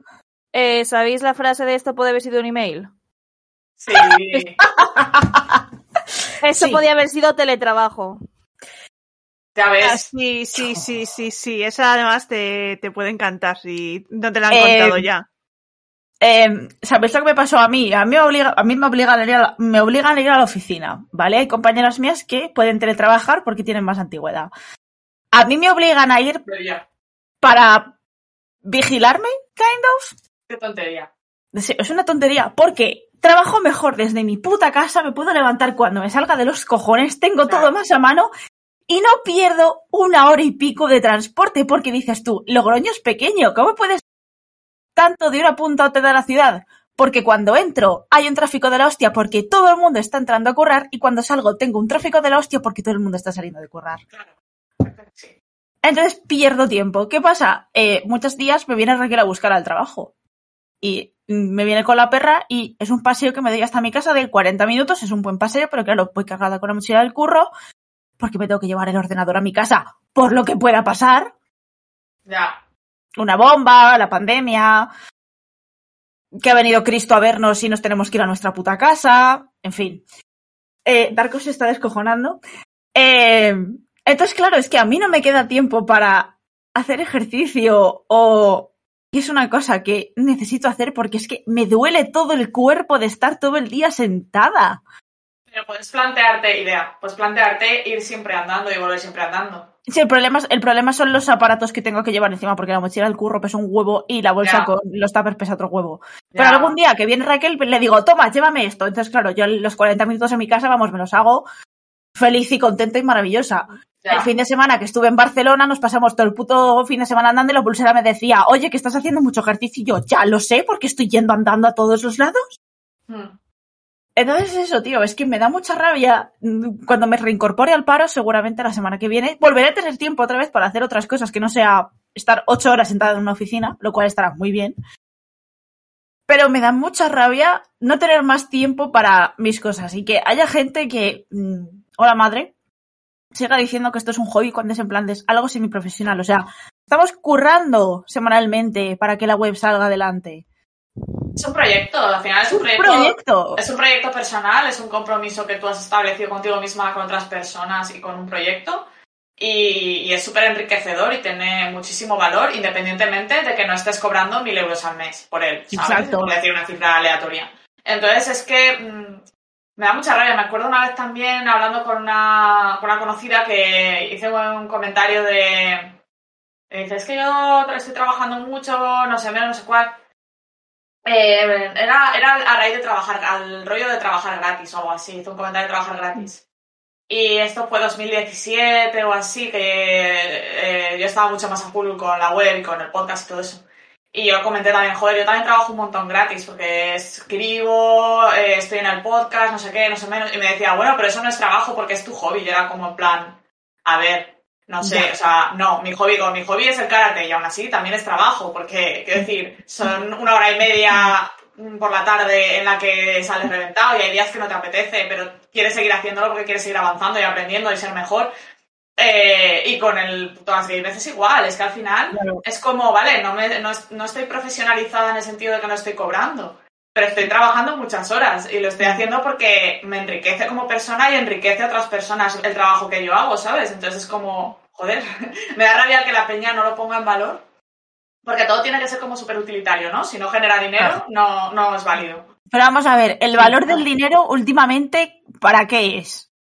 Para nada está visto. La luz, tiene un, la luz tiene un precio desorbitado, el combustible tiene un precio desorbitado, mm, el dinero no sirve de nada, es una puta mierda. Cada vez vale menos. Sí, em, yo aparte de, de cagarnos en el capitalismo así en general, como siempre, em, lo que has comentado de lo de trabajar gratis y tal, es también otro tema que hay, que es el hecho de eh, mezclar ocio y trabajo, que es tener que hacer que todo sea productivo. Sí. Oh. Sea, producti- eh, sea productivo y tenga que tener una, renumeración, una re- renumeración económica. Remuneración. Eso, lo he oído de las dos formas. Eh, por ejemplo, a mí me da mucha rabia eh, Lauriel, cuan- ahora está haciéndose un diario de sus aventuras en el Elden Ring, que es precioso. Siempre, siempre, siempre hay un comentario de cuándo puedo comprar esto. Qué Y por un lado es como, si lo sacas, lo compro, por otro es como de, no, me da rabia que siempre tenga que haber una perspectiva de dar dinero, que entiendo el punto de eh, dar dinero porque se lo ocurra, es muy bonito y la quieres recompensar de alguna forma, pero es también deja que haga las cosas porque le apetece sin que luego acabe siendo un producto comercial. Mm, Y de hecho, Exacto. Totalmente. y de hecho es una, es una cosa con cosas culturales de, veas de videojuegos, literatura, lo que sea, eh, series también, eh, tratar de quitar la palabra consumir en el lenguaje acaba siendo complicado Sí. para no asociar todo lo que haces tiene que ser consumir, producir, etcétera, etcétera. porque también es un a mí me pasa eh, es empezar a marcarte metas de productividad y agobiarte porque no llegas, porque son imposibles, porque nada, tal, no sé qué, porque pasan cosas. Y agobiarte porque, bueno, estoy aquí mirando Twitter eh, tumbada en el sofá cuando podría estar escribiendo un artículo porque es que hace falta artículos, porque no sé qué, porque hay que producir, porque hay es que este mes no he escrito nada, no sé qué. Entonces es, es esto también un, un tema de Sí. lo de mezclar. Sí, o sea, es que mucha gente te dice, no, es que podrías escribir sobre esto y podrías mm, montarte un Kickstarter y yo en plan, me la suda tres cojones, quiero escribir esta mierda porque me sale de dentro y si lo decido poner a la venta bien y si no, pues es algo que he hecho yo para mí, para mis colegas, que me gusta tenerlo ahí y ya está, y que es bonito, punto. Es que además cuando conviertes algo, cuando haces que algo sea muy productivo, automáticamente deja de ser divertido. Es como... Sí, 100%. y satisfactorio. Es como, a mí, por ejemplo, yo antes de dedicarme al diseño, el diseño era uno de mis hobbies. O sea, yo me gustaba llegar a mi casa después de estar en clase, en la carrera o lo que fuera y ponerme con el Photoshop. Y hacía carteles y teníamos una revista, mis amigas y yo en la carrera y yo me encargaba de todo el diseño, bueno, todo no, pero me encargaba de, de la parte más de ilustración, artística, creativa, entonces era un hobby. Y ahora que lo he convertido en mi trabajo asalariado, pues es que lo último que me apetece cuando acabo mis ocho horas es ponerme a hacer eso, ¿sabes? Porque es como, es que me paso todo el puto día con Illustrator, con Photoshop, con InDesign y no sé qué, que era algo que me flipaba cuando tal, y no es que no me guste, porque se me da bien y es en lo que, se me, lo que a mí se me da bien, pero mm, ya no me apetece abrir Photoshop y ponerme a hacer un cartel, ¿sabes? Lo que me apetece es, pues eso, abrir un libro, un videojuego, una serie, no sé qué. E incluso eh, ahora que acabo de trabajar y me pongo con el máster, me cuesta mucho cuando termino el máster, me quedo como bloqueada en plan, no sé cómo divertirme ahora, porque no me apetece leer, no me apetece volverme a poner en el ordenador, no me apetece, me puedo poner una serie, pero estoy cansada porque al final mi ocio se ha convertido solo en ver series y es como, me apetece hacer algo diferente. Mm. Y, y es que eh, hemos entrado en una dinámica que la mente no encuentra respiro, ¿sabes? No... Sí, Mm. sí, sí. Yo me acuerdo que cuando estaba en la carrera, eh, en la- cuando estaba en la carrera, o sea, es que lo pienso y plan de, no hace tanto tiempo, es verdad que hace 12 años que yo empecé a estudiar, pero es en plan, es que yo cuando estaba acabando la carrera, yo hice fanzines, yo me metía, yo tenía un programa semanal en la radio de la facultad que me lo curraba yo sola con Darkcore, que mm, yo qué sé, me lo hacía ese programa a última hora por la noche en un delirio febril de decir, ¡buah, tengo una idea cojonuda! Darkor me está mirando con una cara de juzgarme muchísimo porque soy de hacer las cosas a última hora. Y claro, yo soy una persona que necesita tenerlo todo, mm, saber qué hay antes de empezar las cosas para que si hay algo, porque necesito saber el guion y claro, era como, miren el programa, la escaleta, ¿dónde está mi escaleta? Ven a las cuatro de la Pues hasta aquí. ¡Está aquí, toma! No he dormido Claro. nada, pero está aquí. Y ahí yo era mm, la, la subordinada de Meren y era de, no quiero decir, no, no quiero meterme donde no me llaman, pero Meren, escaleta, por Dios, me estoy estresando. Darkor, Necesito Darkor, guía. Darkor, Darkor era muy buena, ¿vale? O sea, he de decirlo. Eh, ese programa fue la hostia. Luego intenté dejarlo en manos de tres personas y en un año se lo cargaron.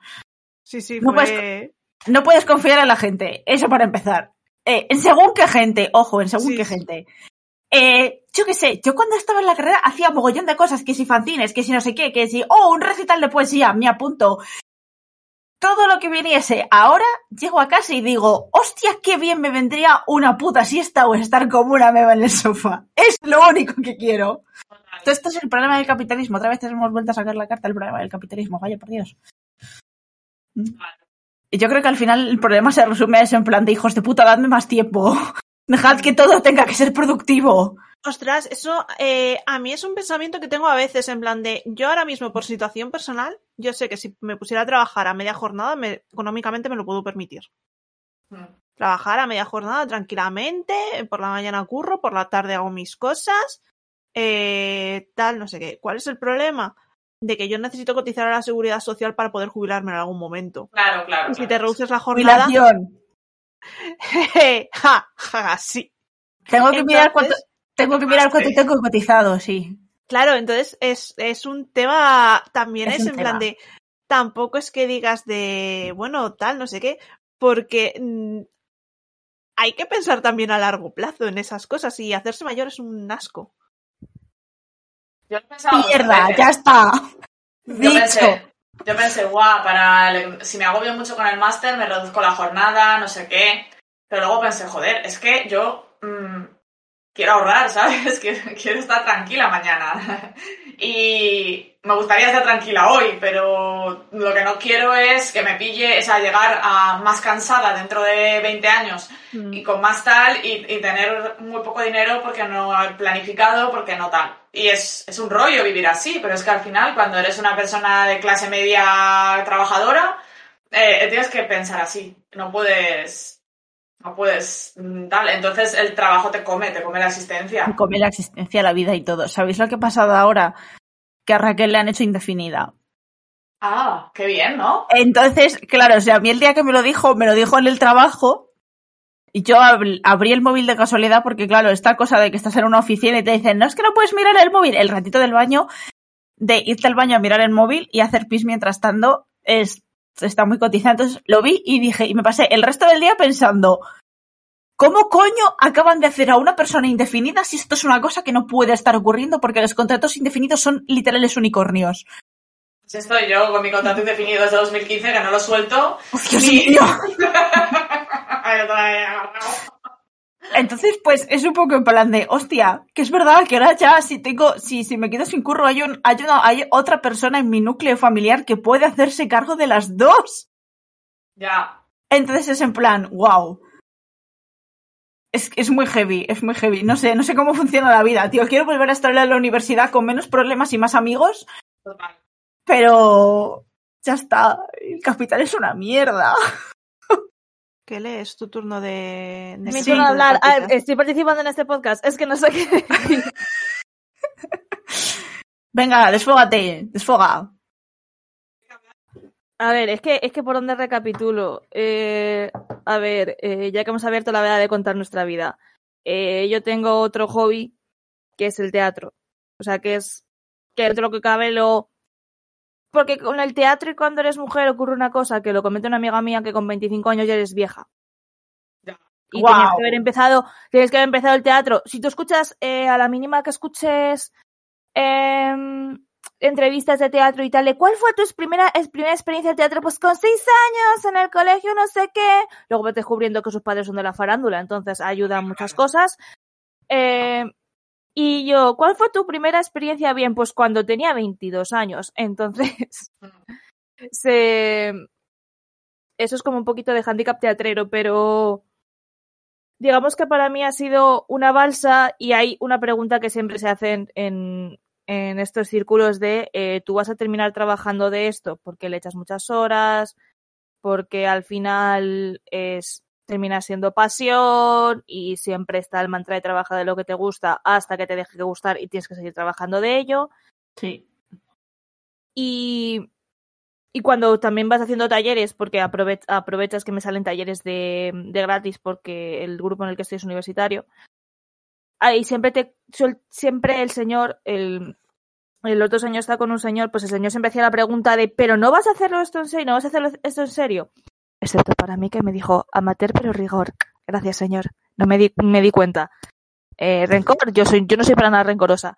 No. Eh, no, pero yo me acuerdo que hablando con, con la directora de la obra que hice el año pasado me dijo, pero tú querrías hacer esto en serio y yo no, porque lo quiero proteger, porque quiero que esto sea mío, porque en el momento en el que me meta tema castings, formaciones, físico, no vaya a ser que una señora eh, actriz eh, calce una 38 porque ese hueco ya está ocupado por Iciar Castro, no vaya a ser que haya dos actrices gordas. Dos, ojo, dos, que con una ya es suficiente.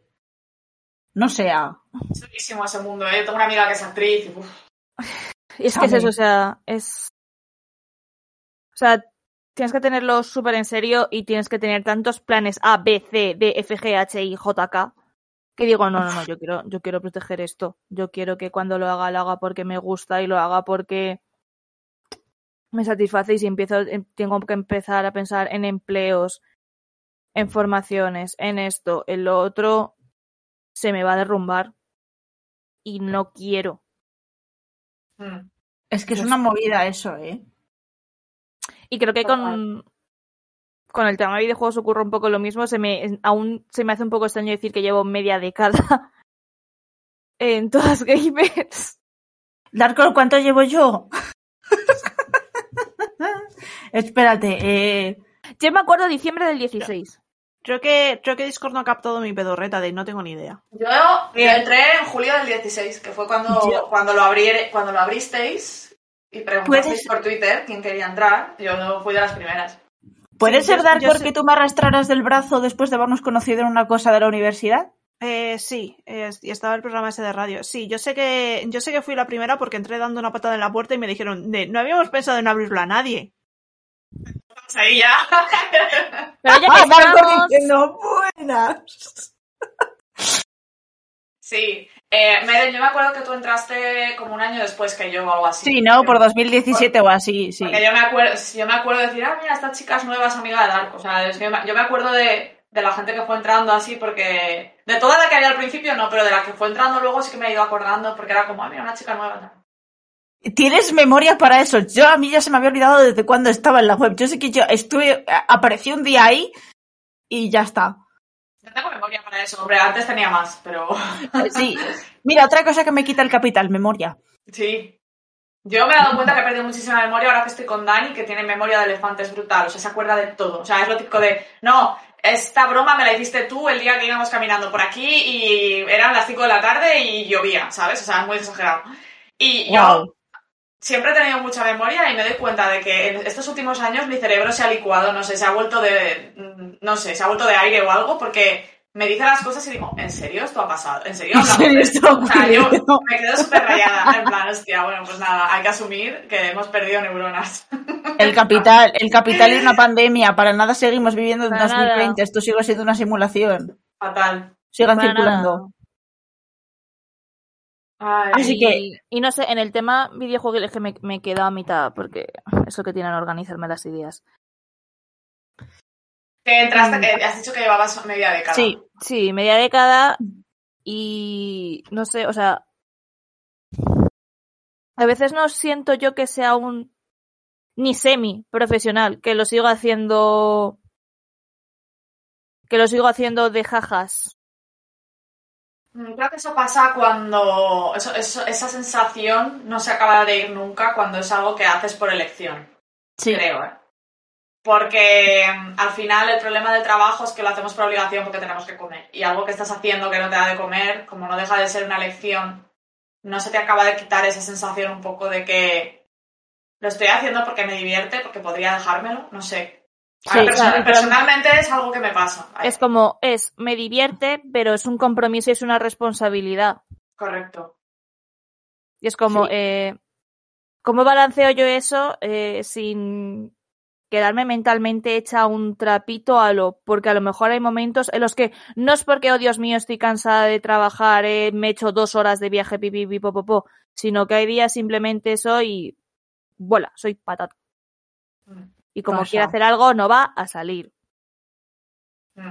Me pasa. Y, y una cosa que, que eso, que tampoco la gente que dice, pues que has, se centra mucho en, te has, te has metido 80 horas entre pecho y espalda de un videojuego, que eso también es mucho, pero es que eso nos, nos olvidamos la parte 2, hay que escribir el videojuego cuando tienes la cabeza hecha papilla, Sí. tras 80 horas, tienes que sacar algo guay, porque eh, si sacas un texto mierda, te lo va a leer Pites, si lo va a leer Pites, no hay visitas, y si no hay visitas, no la página no tiene prestigio.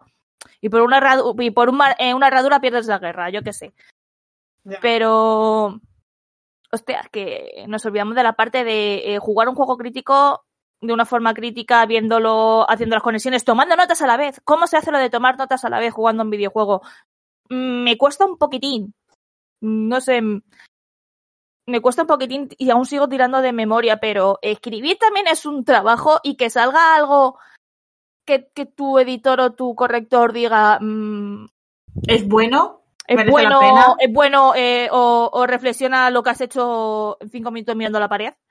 Es también una Es es una también movida. efecto una movida. O sea, habrá gente que tenga más facilidad para escribir o tenga bien claro lo que quiera decir, pero como tengas cinco mil cosas y se apeletonen todas como una puerta.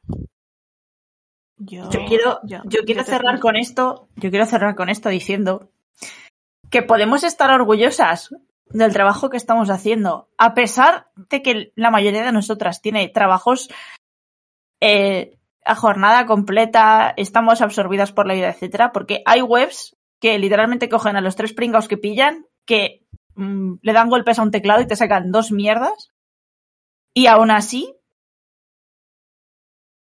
tú ves nuestra web en general, el cambio que ha habido con el paso del tiempo, y dices tú, esto sí tiene valor y lo que tú estás haciendo ha ido decayendo cada vez más, simple por el hecho, simplemente por el hecho de tengo que estar presente.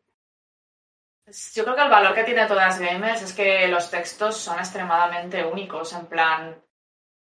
No Sí. es una web que intente hablar de todo porque es la actualidad, entonces hay que decir algo aunque sea algo genérico. Siempre se escribe algo desde, el- desde Claro. algo personal, siempre.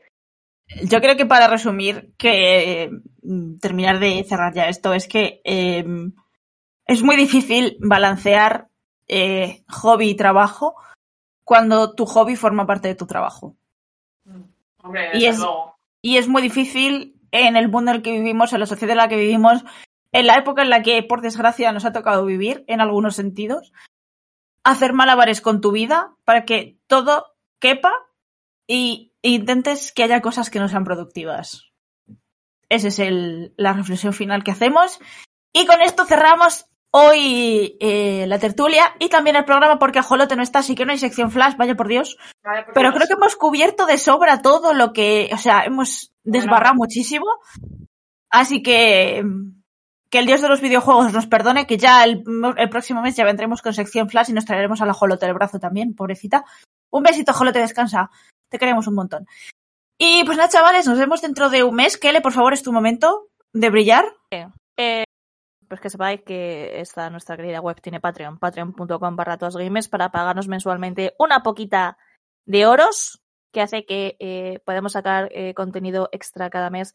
Escuchéis alguna parte de, de tanto de este podcast como de otros que tenemos solo para el Patreon, que son las croquetillas y los croquetones, que nos lo pasamos muy bien. Además, además, además, podéis, podéis pedirnos de qué escribimos, de qué a veces streameamos. Tengo una, tengo una cuenta pendiente con el Hitman, lo sé. Y tengo una cuenta pendiente con el Hitman. Y además tenemos un lindísimo Discord en el que nos lo pasamos eh, muy bien, enseñamos fotitos de animales, se comenta One Piece al, al momento y de lo Sí. que usted quiera Sí. y más. Otra ¿Qué forma ma- de espérate, te iba a decir, con el Patreon podemos hacer todavía más bait porque ya que hemos descubierto que el Mario Kart funciona de la hostia, podéis venir a ver cómo de bien o mal jugamos según la persona que juegue. Os invitamos a ver el baremo general de conducción de nuestro server. Yo os lo dejo caer. Yo os lo dejo caer, por favor, que le sigue.